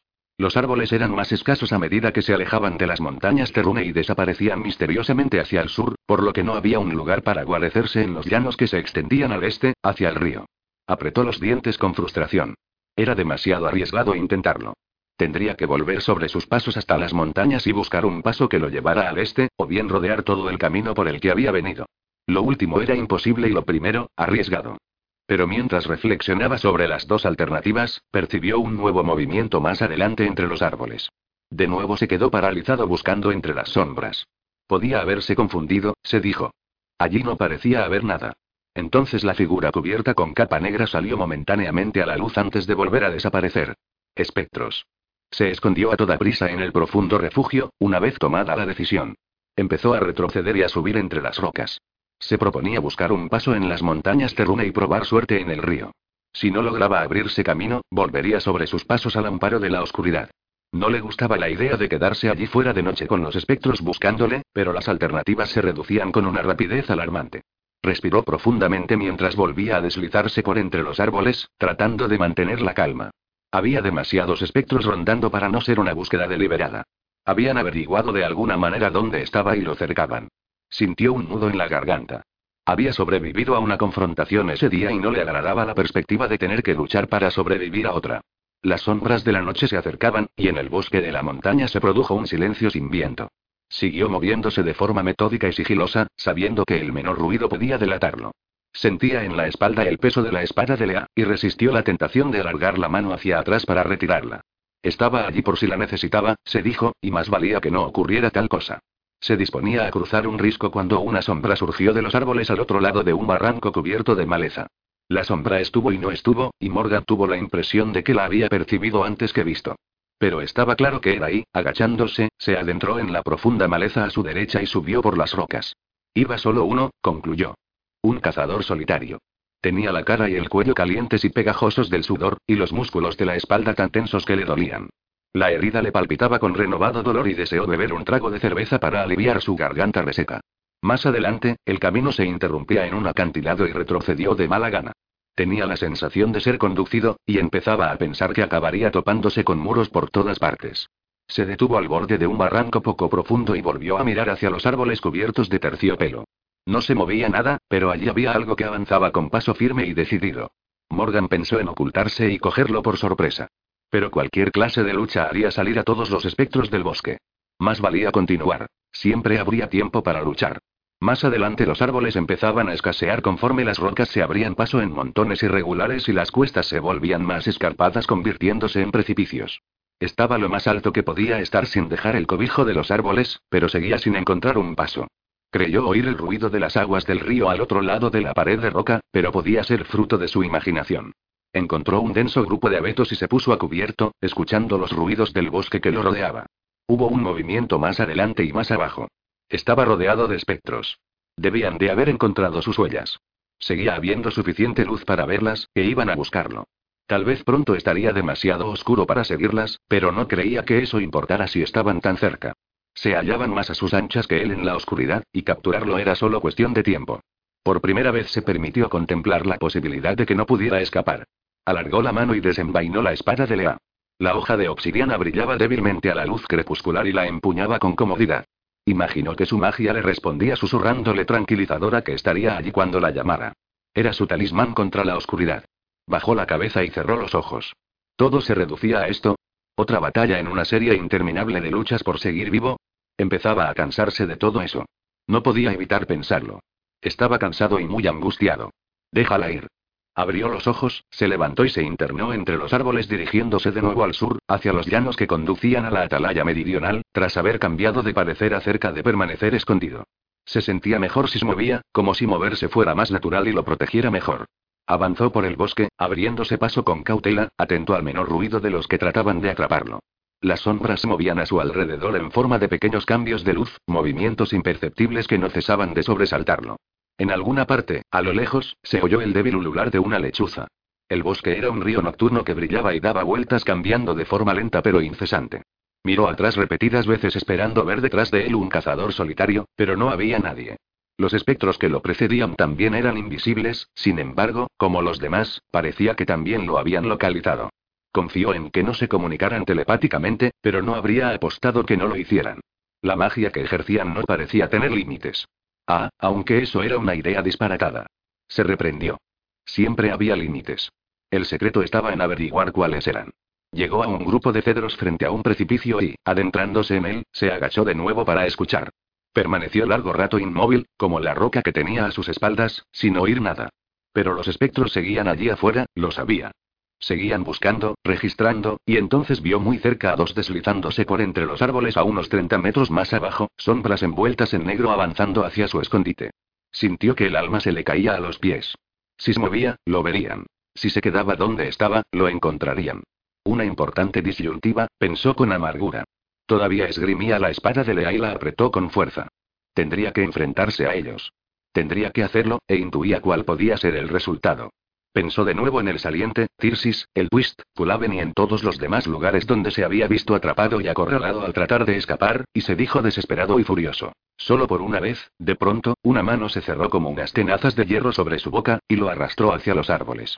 30. La oscuridad llegó a los campos que se extendían al sur del lago del arco iris en una bruma purpúrea y plateada que salió del bosque de Anar sigilosa como un gato para dar caza a una feroz puesta de sol en los robles negros al oeste y las tierras más allá. El suave crepúsculo alivió el calor sofocante del día con una brisa fresca y relajante procedente del corazón del bosque. Las granjas desperdigadas por las tierras encima del túmulo de la batalla eran bañadas en una mezcla de luz y sombras, adquiriendo el aspecto de cuadros. Los animales se quedaban inmóviles y levantaban la cara hacia la brisa en los pastos verdes cada vez más oscuros. Los braceros regresaban de trabajar, y se oía el ruido del agua al ser transportada en cubos y el olor de la comida cocinándose en hornillos. Había serenidad en las sombras cada vez más alargadas y alivio en el aire cada vez más fresco. Reinaba un silencio que agrupaba, reconfortaba y prometía descanso a quienes habían terminado una dura jornada de trabajo. Una voluta de humo se elevaba de la chimenea de la cabaña de un viejo cazador, situada entre un grupo de árboles de hoja caduca que crecían en una loma baja, justo al norte del túmulo de la batalla. La cabaña estaba formada por cuatro paredes de madera astilladas y envejecidas por los elementos y el tiempo, un tejado de tejas de madera gastadas lleno de parches, un porche hundido por un extremo y un pozo de piedra sumido en las más profundas sombras de los árboles en la parte trasera. A un lado de la cabaña había un carro, y el tiro de mulas formaba una barrera al borde de los árboles. Los hombres a los que pertenecían ambos estaban apiñados dentro, sentados a una mesa con la cena servida. Todos menos uno, apostado en los escalones del porche de piedra, vigilando al sur y este del valle. Eran cinco contando el de fuera, y estaban sucios y raídos, y su mirada era dura. Iban armados con espadas y cuchillos, y exhibían cicatrices de muchas batallas. Cuando hablaban, sus voces eran roncas y estridentes, y cuando reían no había regocijo en sus risas. Ni a Damson Rey ni a Matty Rolles pareció que fueran personas con quienes se pudiera razonar. Las mujeres se agazaparon en una zanja donde la maleza ocultaba sus movimientos y se miraron. ¿Estás segura? preguntó en voz baja la mujer más alta y delgada. Está allí dentro, respondió Damson con firmeza. Permanecieron calladas, como si no encontraran las palabras para continuar la conversación. Llevaban todo el día persiguiendo el carro desde que habían encontrado las huellas de las ruedas al seguir el escree hacia el sur desde el lago del arco iris. Habían cruzado el lago hacía tres días, saliendo de la desembocadura del río Mermidón justo antes de que estallara la tormenta tras separarse de Morgan Lea. El viento previo a la tormenta las había empujado rápidamente por el lago, y cuando se desató la tormenta ya estaban casi en la otra orilla. Entonces se habían visto arrastradas y sacudidas de tal manera que la embarcación había volcado al este de la ciénaga brumosa y se habían visto obligadas a nadar hasta la costa. Empapadas y cansadas, habían conseguido salvar la mayor parte de las provisiones, y habían pasado la noche más o menos a cubierto en un bosquecillo de fresnos. De allí se habían dirigido al sur guiadas por el brillo del escree, en pos de algún rastro de Paronshire. No habían visto nada hasta que encontraron las huellas del carro y ahora a los hombres que las habían hecho. No me gusta nada, dijo Matty Rowe en voz baja. Damson Rey sacó la mitad rota del scree, la sostuvo en la mano ahuecada y la enfocó hacia la cabaña. Ardió como el fuego, brillante y firme. Miró a Mati. Está allí. Mati hizo un gesto de asentimiento. Tenía la ropa raída de tanto usarla y por los elementos, y rasgada por las zarzas y las rocas, y al lavarla la había limpiado, pero no había mejorado su aspecto. Su rostro infantil estaba bronceado y manchado de sudor, y fruncía el entrecejo al contemplar la brillante media luna de metal. Necesitamos mirar más de cerca, dijo. Lo haremos cuando caiga la noche. Damson respondió con un gesto de asentimiento. Llevaba el pelo pelirrojo trenzado y recogido atrás con una cinta alrededor de la frente, y sus ropas tenían el mismo aspecto que las de Mati. Estaba agotada, se moría por un plato de comida caliente y necesitaba tomarse un baño, pero sabía que tendría que pasar sin ellos. Retrocedieron por la zanja hacia donde habían dejado sus bártulos y se sentaron a comer algo de fruta y queso, y a beber agua. Ninguna de las dos habló mientras comían y las sombras se alargaban. La oscuridad las cercó, la luna y las estrellas salieron, y la temperatura bajó hasta ser casi agradable. Eran muy diferentes. Damson era una persona apasionada, extrovertida y segura de lo que hacía, mientras que Matty era fría y distante, y estaba convencida de que no podía darse nada por descontado. Pero más allá de esa empresa común, las unía una firme determinación nacida de años al servicio de los proscritos intentando conservar la vida. Tres días buscando juntas a Paronsford habían suscitado un respeto mutuo. Apenas se conocían cuando se pusieron en camino y la verdad es que seguían conociéndose poco. Pero lo que sabían bastó para convencerlas de que podrían contar la una con la otra cuando llegara el momento. Damson, ¿sabes cuando te encuentras en medio de algo y te preguntas cómo ha sido? Preguntó de pronto Matty Ro, rompiendo el profundo silencio. Casi parecía avergonzada. Pues es así como me siento en estos momentos. Estoy aquí, pero no estoy segura de por qué. ¿Te gustaría estar en otra parte? Le preguntó Damson, acercándose. No lo sé. Supongo que no. Matty apretó los labios. Pero no sé muy bien qué hago aquí. Sé por qué vine, pero no comprendo por qué tomé esa decisión. Tal vez la razón sea lo de menos. Tal vez estar aquí sea lo realmente importante. No lo creo así, replicó Matty, haciendo un gesto negativo. Tal vez no sea tan difícil averiguarlo. Yo estoy aquí por par, porque le prometí que vendría. Porque estás enamorada de él. Sí. Yo ni siquiera lo conozco. Pero conoces a Morgan. Lo conozco mejor de lo que él se conoce a sí mismo, respondió Matty, dando un suspiro. Pero no estoy enamorada de él. Hizo una pausa. No lo creo. Desvió la mirada, consternada ante tal afirmación. Vine porque estaba harta de estar con los brazos cruzados. Eso es lo que le dije al joven de las tierras altas y era cierto. Pero vine por algo más, aunque no sé qué es. Creo que podría ser Morgan Lea. No. Creo que lo necesitas. ¿Lo necesito? Preguntó Mati con incredulidad. Es al revés, ¿no te parece? Él me necesita a mí. También. Os necesitáis mutuamente. Os he observado, Mati, a ti y a Morgan. He visto cómo lo miras cuando él no te ve y cómo te mira él a ti. Entre vosotros hay bastante más de lo que crees. No respondió la chica alta. ¿A ti te importa él, no? No es lo mismo. Es diferente. Damson la observó un instante sin decir nada. Matty tenía la vista clavada en algún lugar entre ambas, y sus ojos color cobalto eran insondables. Veía algo que nadie más podía ver. Cuando volvió a levantar la vista, sus ojos estaban vacíos y tristes. Sigue enamorado de despertar. Supongo que sí, respondió Damson haciendo un gesto de asentimiento. Siempre estará enamorado de ella. Tal vez, Mati. Pero despertar está muerta. No importa. ¿Le has oído hablar de ella? Era hermosa y mágica, y le correspondía. Los ojos azules de Mati parpadearon. Es difícil competir con eso. No tienes por qué hacerlo. No es necesario. Lo es. La olvidará con el tiempo. No podrá evitarlo. No, jamás la olvidará. No se lo permitirá. Damson dio un suspiro y luego desvió la mirada. La noche era cerrada y silenciosa alrededor de las jóvenes, llena de expectación. Te necesita, susurró por fin sin saber decir otra cosa. Despertar ya no está, Matty, y Morgan Lea te necesita a ti, concluyó, volviéndola a mirar. Se miraron en la oscuridad, midiendo la verdad de las palabras, sopesando su fuerza. Ninguna de las dos habló.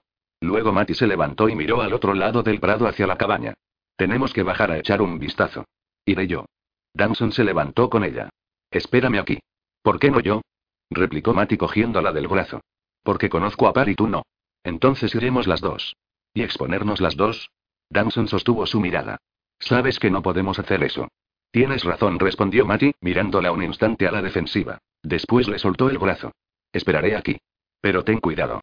Damson sonrió, se volvió y desapareció en la oscuridad. Avanzó con agilidad por la zanja hasta el norte de la cabaña. Dentro había una lámpara encendida, y una luz amarillenta se filtraba por las ventanas laterales sin postigo y por la puerta abierta. Se detuvo pensativa. Podía escuchar las voces de los hombres que estaban dentro, pero el resplandor rojo de la cazoleta de una pipa y el olor a tabaco le advirtieron que el centinela seguía apostado en los escalones del porche.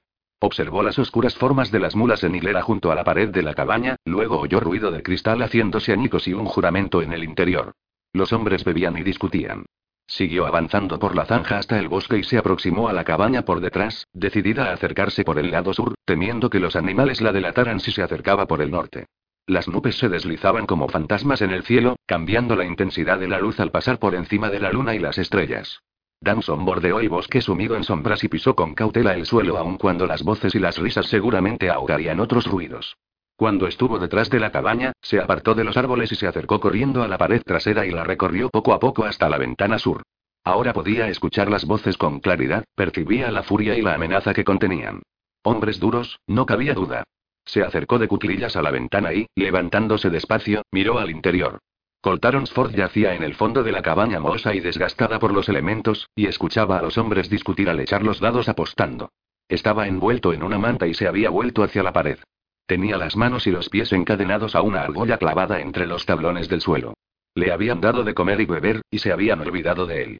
Lo que era preferible dado el estado de ánimo desagradable en que se hallaban, pensó abrumado por el cansancio. Beber y apostar los había vuelto más malhumorados que de costumbre, y no tenía deseos de averiguar en qué acabaría el asunto cuando se acordaran de que él estaba allí. Ya le habían dado dos palizas desde que lo habían capturado, la primera cuando intentó huir y la segunda porque uno de ellos se había enfurecido por algo y decidió desahogarse con él.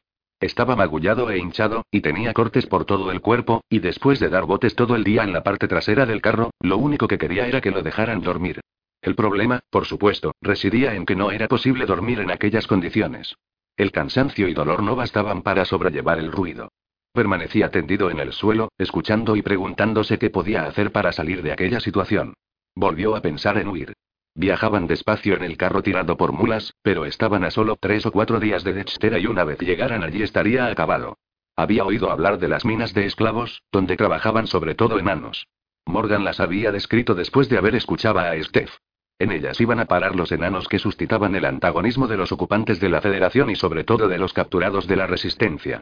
Los enanos enviados a las minas nunca regresaban, pero hasta ahora Coltar nunca había creído que eso pudiera ocurrir. Miró fijamente las tablas astilladas y agrietadas de las paredes. Parecía destinado a descubrir todas las verdades a base de cometer errores. Inspiró profundamente, contuvo la respiración y exhaló el aire despacio, cansado. El tiempo se acababa y hacía tiempo que la suerte se mostraba esquiva con él. Estaba en mejor forma de lo que le cabría esperar, y su entrenamiento con Ulfkingro en la atalaya meridional le había ayudado en los peores momentos. Pero eso ya no era un gran consuelo, atado como estaba. No podría liberarse de las cadenas sin la llave. Había intentado hacer saltar las cerraduras, pero eran pesadas y fuertes. Había intentado persuadir a sus captores de que se las quitaran para estirar las piernas, pero se habían limitado a reírse. Su plan de rescatar a Par de Rimerdal de los espectros era un recuerdo sombrío. Estaba tan lejos de ello como de su hogar en Valle Umbroso y estaba tan lejos de allí que tenía la sensación de estar casi más allá del punto de regreso. Uno de los hombres tiró de una patada una silla, se levantó y salió de la habitación. Coltar se aventuró a echar un vistazo desde debajo de su manta. La espada de Shannara descansaba en la mesa. Apostaban por ella, o por la parte que les correspondía de ella.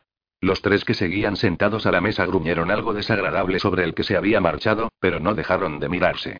Coltar se volvió de nuevo hacia la pared y cerró los ojos.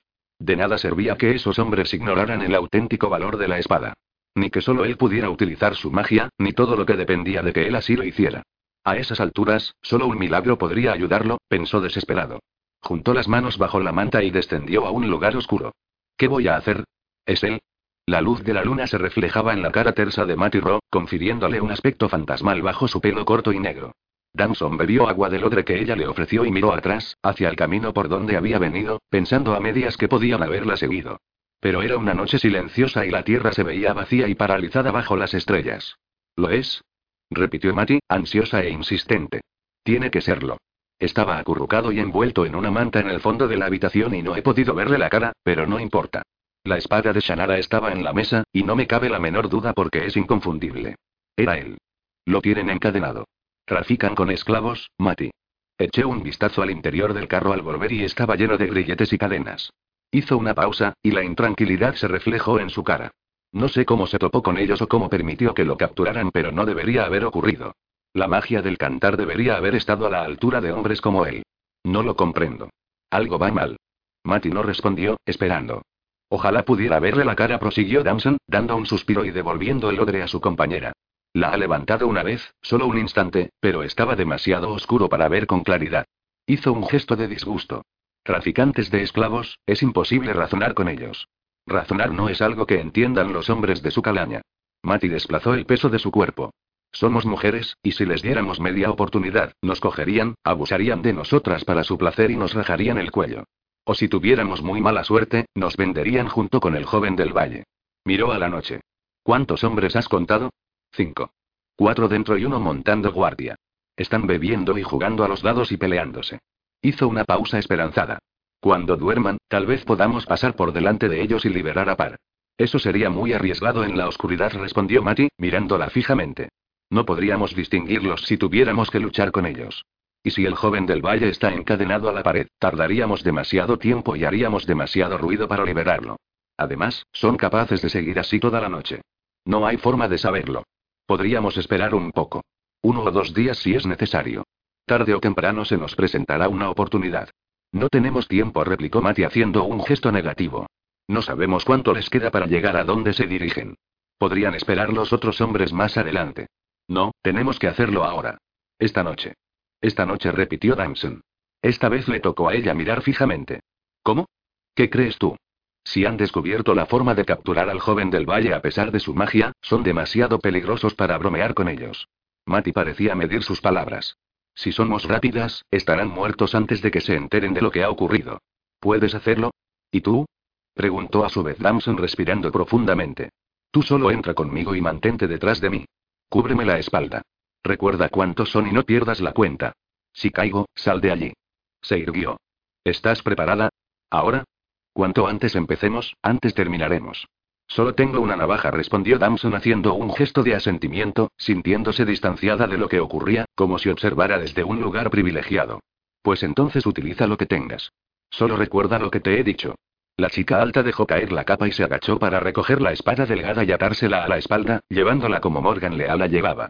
Se ató a la cintura una tira de cuchillos de lanzamiento y se metió en la bota un cuchillo de hoja ancha. Damson la observó en silencio.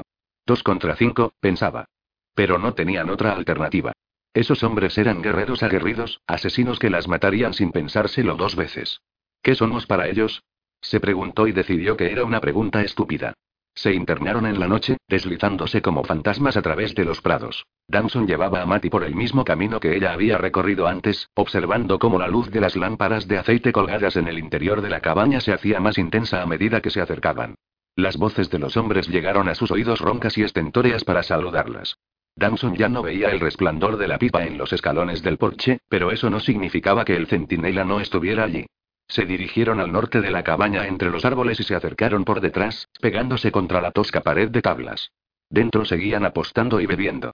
Se asomaron por el lado sur de la cabaña para ver la parte delantera. No había rastro del centinela.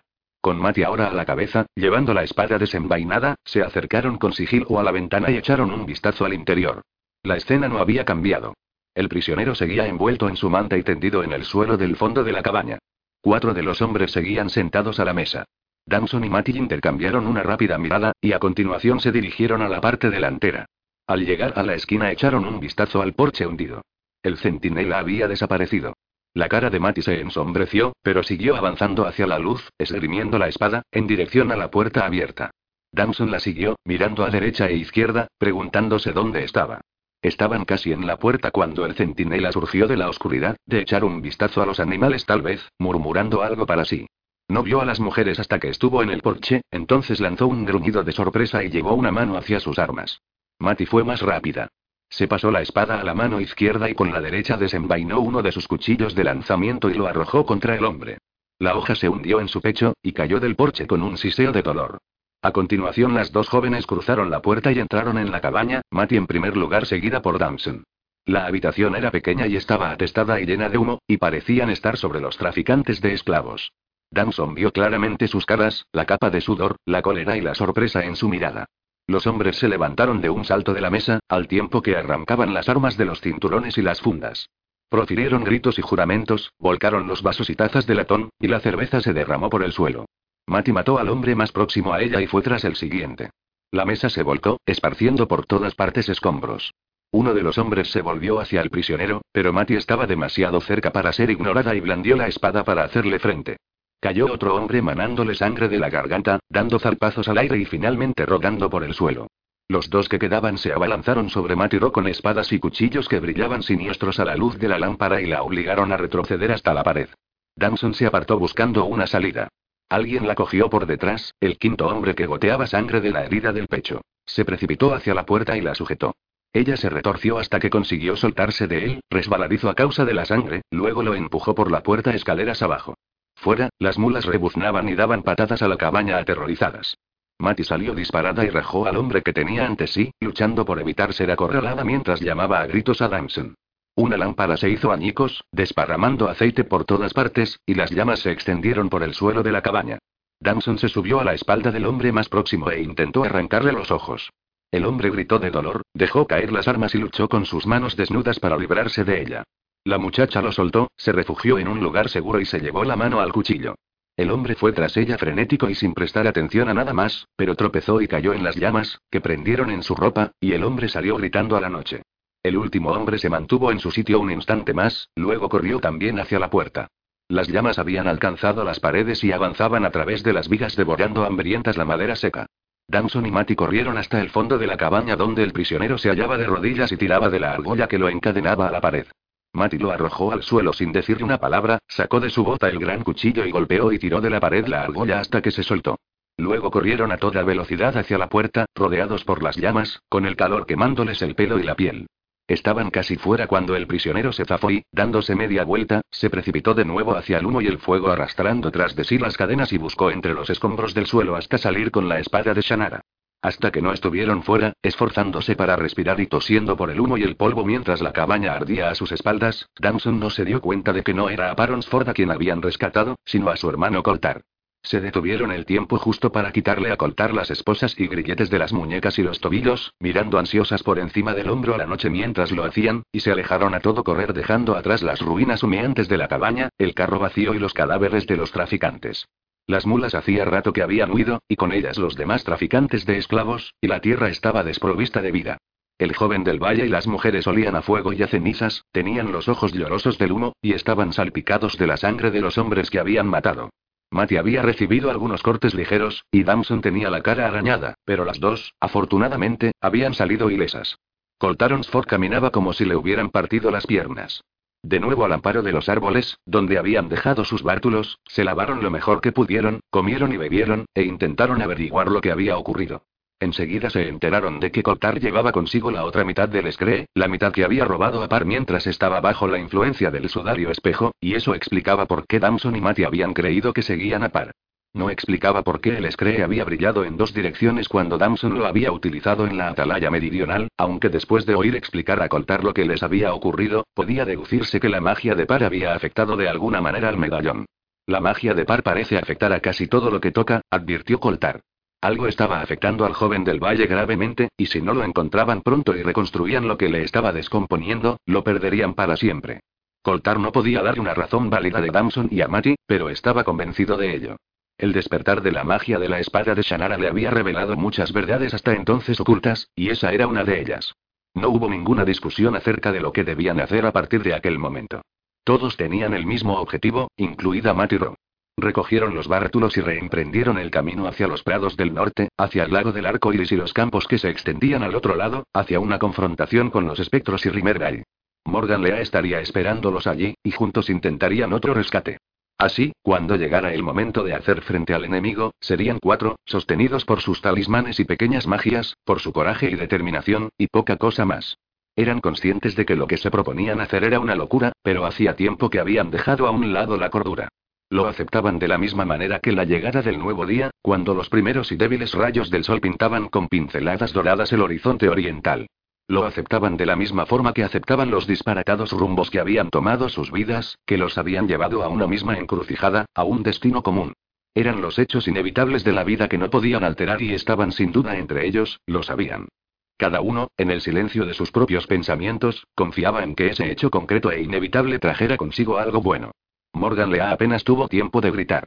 El ataque fue tan rápido e inesperado que antes incluso de que pudiera pensar en actuar, se encontró en el suelo, con la mano todavía cerrándole con fuerza la boca y una forma envuelta en una capa negra moviéndose a su alrededor para inmovilizarlo.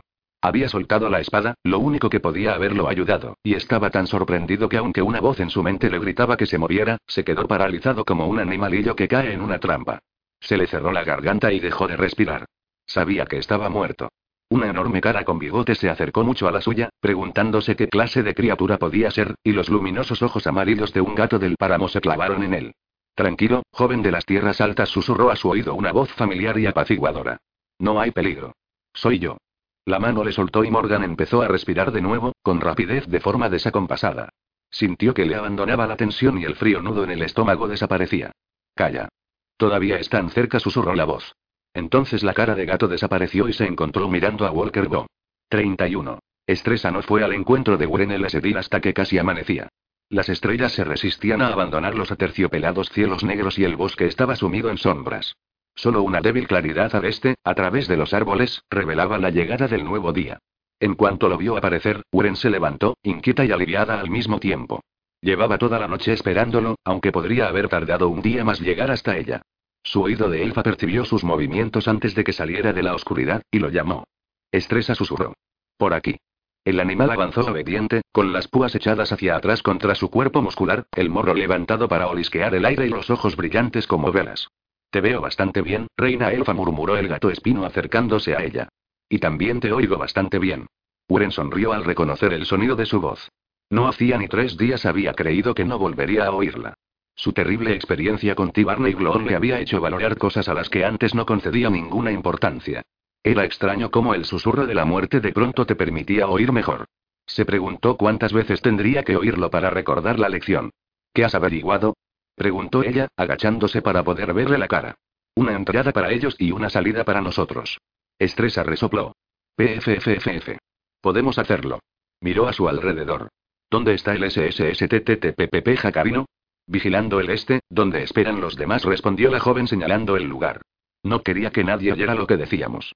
Es curioso, ahora nos comunicamos mucho mejor. No es un gran cumplido. Las púas del gato espino se alzaron y volvieron a caer. El jacarino no tiene mucho que decir. HSSST. No te extiendas en tu conversación, reina elfa. Entonces, ¿podemos hacerlo tú y yo? Esto no es Morrowind, y el Soto no es el pantano Inju. Por supuesto que podemos. SPPPTT. Escupió. Debería habérseme ocurrido a mí. Apenas habían transcurrido tres días desde su ida de los espectros, y Bren se disponía a desafiarlos de nuevo. Había volado con Tijerti hasta el campamento, donde los elfos de la avanzadilla la habían recibido con euforia y perplejidad, pues la habían dado por perdida. Seguían acampados en la periferia de la foresta de Drey, observando el incesante avance del ejército de la Federación, siguiendo desde cubierto la marcha de los habitantes de las tierras meridionales mientras esperaban a Barsimo Norridio y el grueso del ejército elfo. Decidió se mostró efusivo y confesó abiertamente que los elfos necesitaban su liderazgo y que estaba a sus órdenes, diciendo más en ese solo momento que en todo el tiempo transcurrido desde que habían dejado al Borlón. Tris estaba furioso con ella y achacó su secuestro a su impulsividad, advirtiéndola que no le permitiría que volviera a salir sin la guardia especial, que en realidad no iba a salir con nadie salvo con él en persona. Ella los saludó a ambos con un apretón de manos, asegurándoles que no volvería a correr tales riesgos, a unas sabiendas de que iba a hacerlo. En su ausencia, la avanzadilla había estado ocupada. Decidió y Tris habían dejado a un lado sus diferencias sobre la estrategia que debían seguir para continuar lo que ella ya había comenzado con éxito y organizaron otro segundo asalto a la Federación la misma noche que se la llevaron, prendiendo fuego a suministros y carros, ahuyentando el ganado, hostigando a las tropas soñolientas, haciendo todo lo que se les ocurrió para causar inquietud y confusión al enemigo e impedirle avanzar. Con la muerte de Erring Rift, el mando de los jinetes alados había pasado a Tijerti, ya que tenía más experiencia que ningún otro y era un líder con quien se sentían cómodos. Tijerti, brusco y desagradable, pero dispuesto a aceptar el desafío, había enviado a los jinetes alados a apoyar a los elfos terrestres. El ejército de la Federación había estado más prevenido, pero no lo suficiente para evitar daños importantes en las provisiones y el ganado. Los elfos terrestres habían perdido esta vez más de una docena de hombres, pero el gigante de la Federación había sido detenido una vez más, obligado a detener la marcha el tiempo suficiente para permitir que sus caballos se recuperaran, buscar comida y agua, y curar a los heridos. Barsimo Norridio había llegado al valle de Ren y empezó a descender para reunirse con ellos. Habían llegado mensajeros del viejo general para anunciar que la ayuda estaba en camino. Decidió y Tris habían enviado a los mensajeros de vuelta con saludos de la reina, sin querer revelar que había desaparecido. Tampoco habían estado dispuestos a conceder que había desaparecido para siempre, a pesar de lo ocurrido a Erin Rift y a Grail. Uren se alegró al enterarse de que habían mantenido en secreto su desaparición.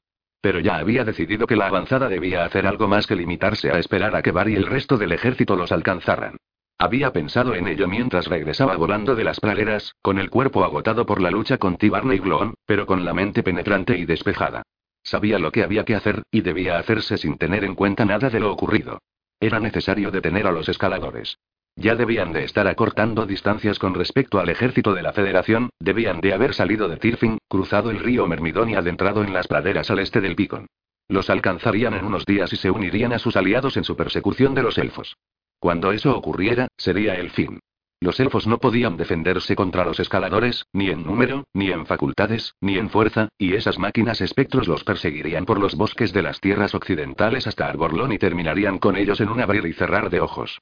No iba a permitir que eso ocurriera, se había prometido a sí misma, y había vuelto a pensar en Morrowind y las criaturas que la habían perseguido allí, y luego en las criaturas que habían perseguido a los Amsford en todos esos años al servicio de los druidas, hasta que, sorprendentemente, cuando menos lo esperaba, había hallado la respuesta que necesitaba. Pero una vez más se iba a poner en peligro, y una vez más tendría que recurrir a las piedras élficas. Aquella misma noche expuso su plan a Tigerti, Trisi decidió, y los tres se quedaron horrorizados. Le suplicaron que renunciara, que pensara en otra cosa, que probara otra táctica. Le imploraron que considerara lo que significaría para los elfos volver a perderla, y esta vez para siempre. Pero ella les respondió con la razón y los hechos desnudos, con su fuerza de voluntad y con argumentos, y al final se vieron obligados a aceptar su decisión, aunque de mala gana. Lograron arrancarle una concesión. Tigerti y Tris la acompañarían todo el tiempo que fuera posible. Eso había sido dos días atrás. Había ido al sur ese mismo día con Tris, Tigerti, 50 hombres de la Guardia Especial y media docena de jinetes alados. Los Uruks habían llevado a la Guardia Especial en las cestas gigantes, manteniéndose pegados a los árboles y las montañas para no ser vistos desde los llanos, y Bren había volado con Tigerti. Había mantenido a todos en sus puestos mientras enviaba a Fauno a la foresta de Drake para localizar y traer a Estresa. Había explicado al gato espino lo que se proponía hacer, y como dependía tanto de él, había esperado que se asegurara de que el plan podía funcionar. En cuanto hubo recibido su conformidad, lo cogió en brazos y lo sujetó a lomos de espíritu, luego se colgó a Fauno a la espalda y partieron. Decidió y el resto de la avanzadilla habían sido enviados al norte para reunirse con Barsimo Noridio y esperar a que regresara. Habían transcurrido dos días. Habían viajado toda la noche para llegar allí y pasaron el primero sin dormir, porque todos habían salido a explorar. Uren hizo un gesto de inquietud, mirando hacia los árboles oscurecidos, oliendo a moho y al musgo de la corteza y a flores silvestres, y preguntándose cómo podía ocurrir tanto en tan poco tiempo. Oyó a Estresa cambiar de postura inquieto delante de ella y miró de nuevo atrás. ¿Encontraste a la cosa? Le preguntó sin saber cómo llamarla. HSSTTT. Estresa se reía. Cosa no, Uren el Esedil. Cosas. Por lo visto ha habido algunos cambios en 300 años. Ahora hay más de una. Tal vez siempre las hubo y solo habían visto una, pensó ella de pronto. Se levantó contemplando la llegada del nuevo día. Ante ella, al este, esperaban los jinetes alados y la guardia especial, y más lejos, en alguna parte en las praderas, los escaladores. A su espalda, al oeste, se extendía el soto enmarañado. Más de una. Estupendo. Espérame aquí, Estresa ordenó, levantándose de nuevo, impaciente por empezar. El valle se abre en un cauce que los traerá derechos hasta aquí. No deberían tardar. Echaré una siesta, dijo Estresa volviéndose y deslizándose de nuevo entre las sombras. Estoy cansado de tanto buscar. ¿Sabías que el soto apesta? PFFFFT. Vigila, reina de los elfos. Ella lo dejó ir sin hacer ningún comentario, luego se internó en los árboles hacia el este, abriéndose paso hacia la luz cada vez más brillante del día.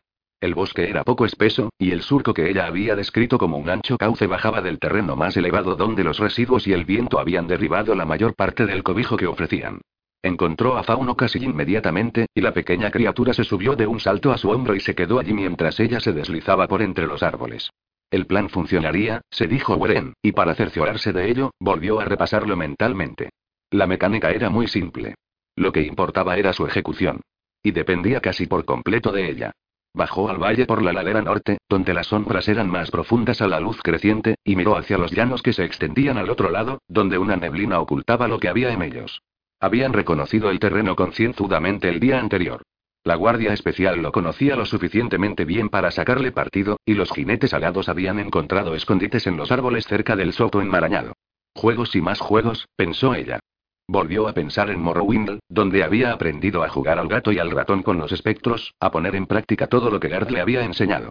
Pensó cuán clarividentes habían sido sus padres al dejarla al cuidado de Gard, sabiendo la clase de vida que le esperaba.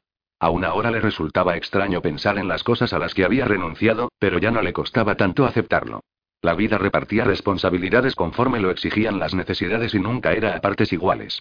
La clave estaba en no tener miedo al comprender que era así. Fauno maulló a su oído, y ella le acarició su cálida y peluda cara. Debemos cuidar unos de otros, se dijo.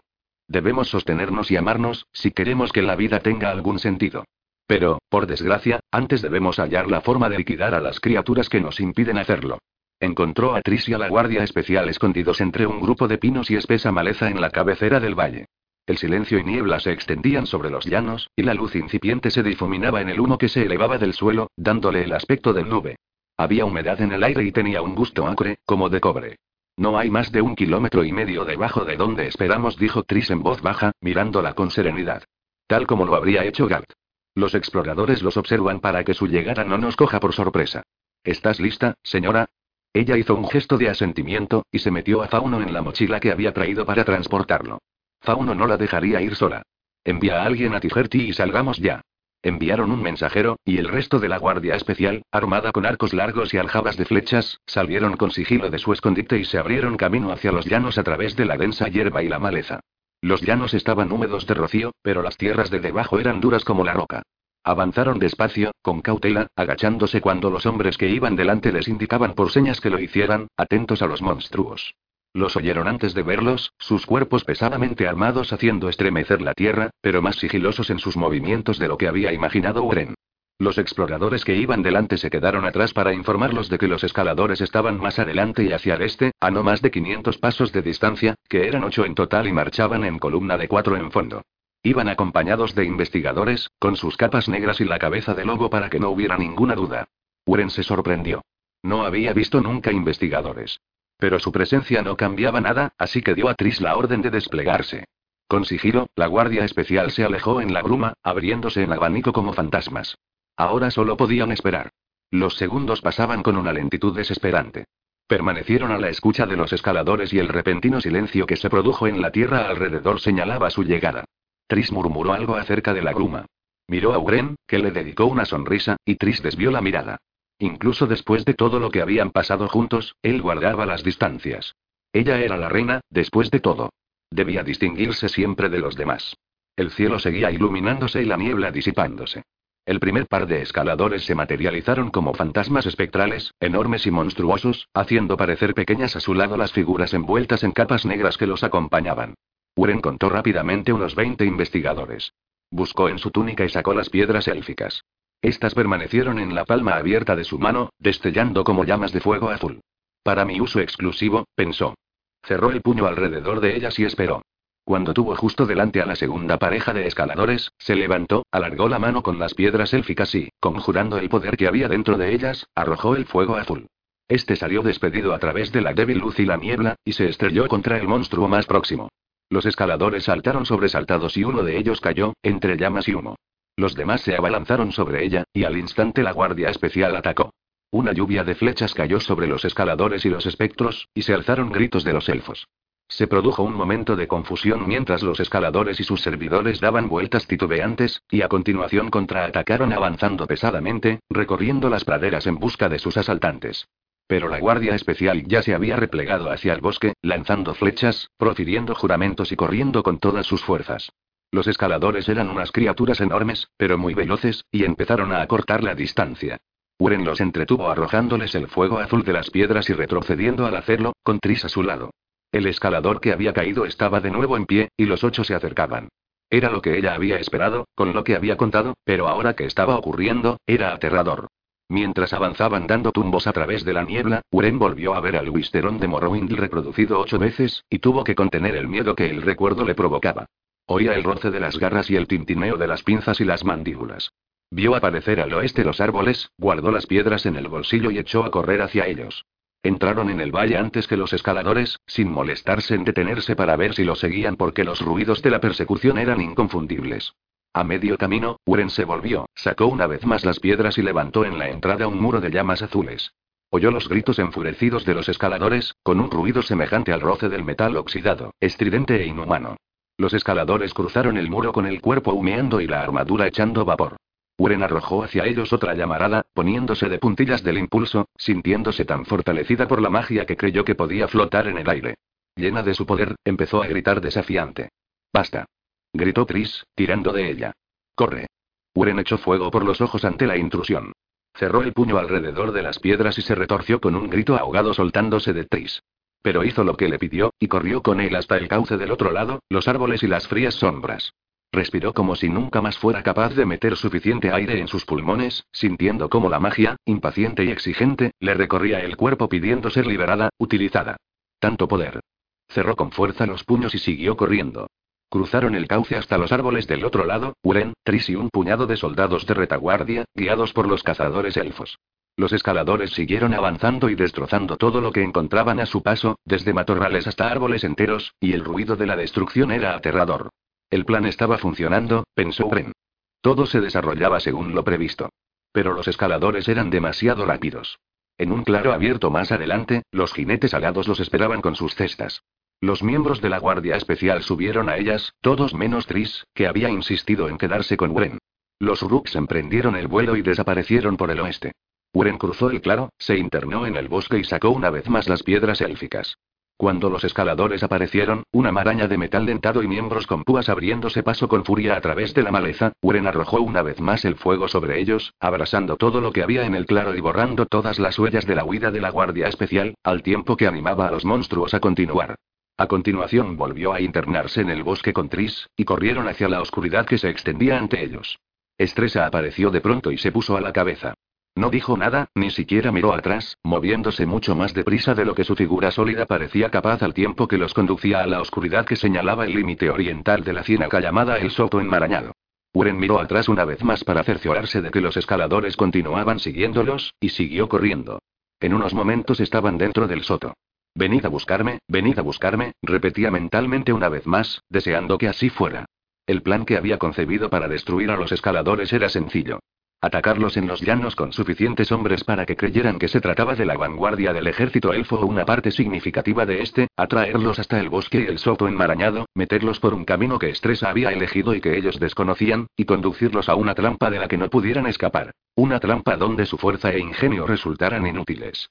Como tantas otras cosas, las respuestas del presente se hallaban ancladas en el pasado, y en este caso en las canciones de Baronsford y las leyendas de los antepasados Shannara. Guiada por Estresa y con Tris a su lado, Uren condujo a los espectros hasta el corazón del pantano, sin permitirles saber que ya no perseguían a un ejército, sino únicamente a una joven, un hombre y una criatura de otro mundo.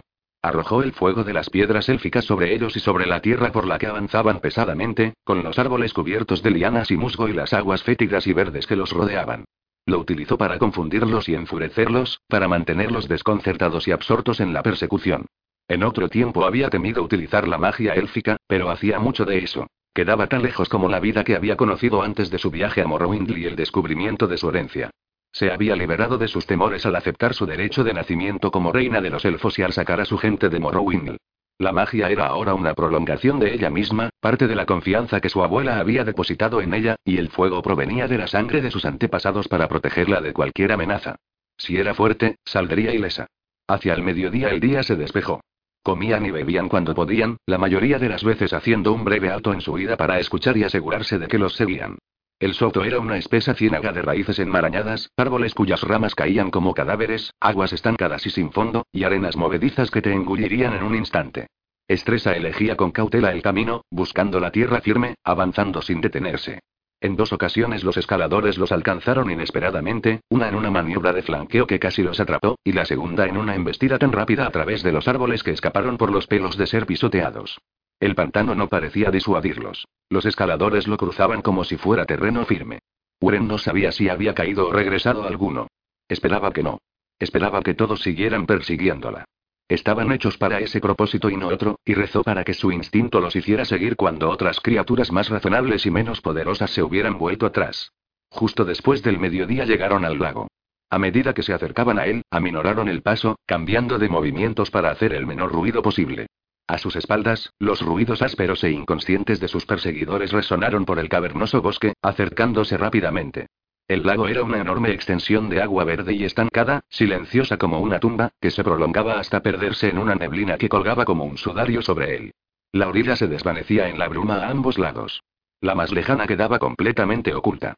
De los árboles que lo rodeaban colgaban lianas y musgo en cortinas como de encaje verde, y las raíces se entrecruzaban y retorcían por debajo de las aguas como serpientes.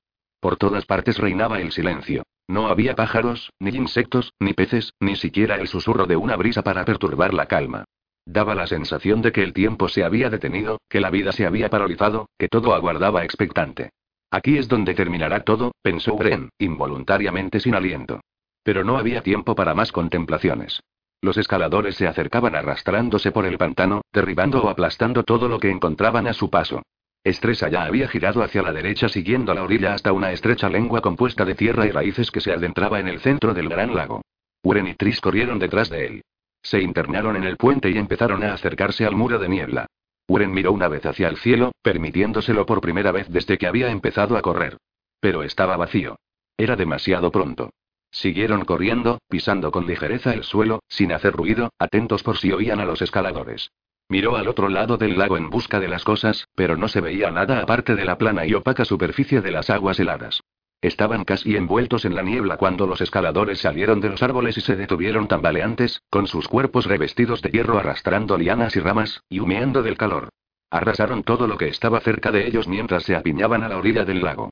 Los investigadores iban con ellos y al ver a Uren salieron al instante tras ella. Por allí susurró Estresa de pronto, girando la cabeza hacia la izquierda. Uren miró y vio alzarse en las aguas lo que parecía ser un risco de roca crujiente y cubierta de musgo y líquen, hasta que veías los dos chorros de vapor en un extremo y caías en la cuenta de que se trataba de dos fosas nasales. Había dos allí y otro más allá, casi perdido en la bruma. Las cosas seguían allí, como en tiempos de Willemsford, monstruos de las aguas profundas del Soto enmarañado. Estresa se puso de nuevo en movimiento y ella se apresuró a seguirlo tratando de evitar correr, de avanzar tan sigilosa como una nube al cruzar el cielo. No hagas nada que los moleste, se dijo. Déjalos dormir un rato más. La bruma se alzaba alrededor, pero no era lo suficientemente espesa para ocultarlos de las criaturas que los perseguían. Los escaladores también estaban en el puente, mirando atrás apresuradamente. Pero solo dos. Se detuvo en seco, susurrando a Estresa y a Tris que se detuvieran con ella. Dos no bastaban. Necesitaba a todos. Se volvió y, sacando las piedras élficas, alargó la mano. No. Oyó gritar a Estresa con voz áspera, siseando la palabra. Pero Bren arrojó el fuego, que voló por encima de las tranquilas aguas del lago hasta estrellarse contra los escaladores agazapados en la orilla, haciendo que las llamas cayeran sobre ellos como flechas, quemándolos. Los escaladores retrocedieron tratando frenéticos de remover la tierra. Sintió que se agitaba algo dentro del lago. Todavía no. Los escaladores de la costa se apiñaron y sus servidores envueltos en capas negras trataron de calmarlos. Uno de los investigadores desapareció gritando bajo un movimiento de garras de hierro. Unas ondas recorrieron las aguas verdes y semejantes a un espejo. Uren respiró profundamente. Calma, calma. Luego volvió a atacar, el fuego élfico estalló contra los escaladores y esta vez todos se volvieron contra ella, cruzando el puente con gran estruendo en un furioso ataque. Hubo movimiento en todas partes del lago, un lento desplazamiento en los riscos, una reunión de formas oscuras. Uren lo vio con el rabillo del ojo mientras corría detrás de Tris y Estresa, lo vio a ambos lados y luego delante y detrás de ella, y comprendió el peligro que corría. Si las cosas atacaban ahora, estaban perdidos. Los monstruos del pantano, más antiguos que la prole de los espectros e implacables como el tiempo. Contra ellos debían luchar los escaladores. Habían estado allí cuando Willemsford y Amberle el Sedil habían cruzado el Soto hacía más de 300 años en busca del fuego de sangre. Habían devorado a dos de los cazadores elfos enviados para mantener a salvo al hombre del valle y a los elegidos. Y ella esperaba que ahora devoraran también a los escaladores. Más adelante había una isla, poco más de una extensión llana de tierra incrustada de rocas y salpicada de maleza y de pequeños grupos de cipreses. El puente conducía hasta ella y desaparecía al otro lado. Se levantaba solo en la bruma, desprovisto de vida. Deprisa. Oyó susurrar a Estresa. Miró atrás de nuevo y vio a los escaladores, ocho en total, abriéndose paso por la franja de tierra cubierta de raíces enmarañadas que se extendía a su espalda. Los investigadores corrían detrás de ellos, algunos gritando, la mayoría luchando para no ser aplastados.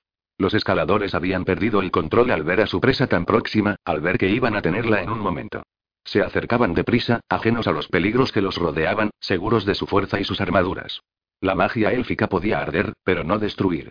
Cazadores como eran, solo pensaban en cazar, jamás en esconderse o en volver atrás. Uno resbaló y cayó al agua, y luchó por mantenerse a flote en las aguas estancadas del pantano hasta que salió de ellas con esfuerzo. Venid a buscarme, susurraba Uren quedamente. Venid a ver lo que os tengo preparado. Llegó a la isla y se volvió una vez más con el fuego de las piedras élficas listo en la mano.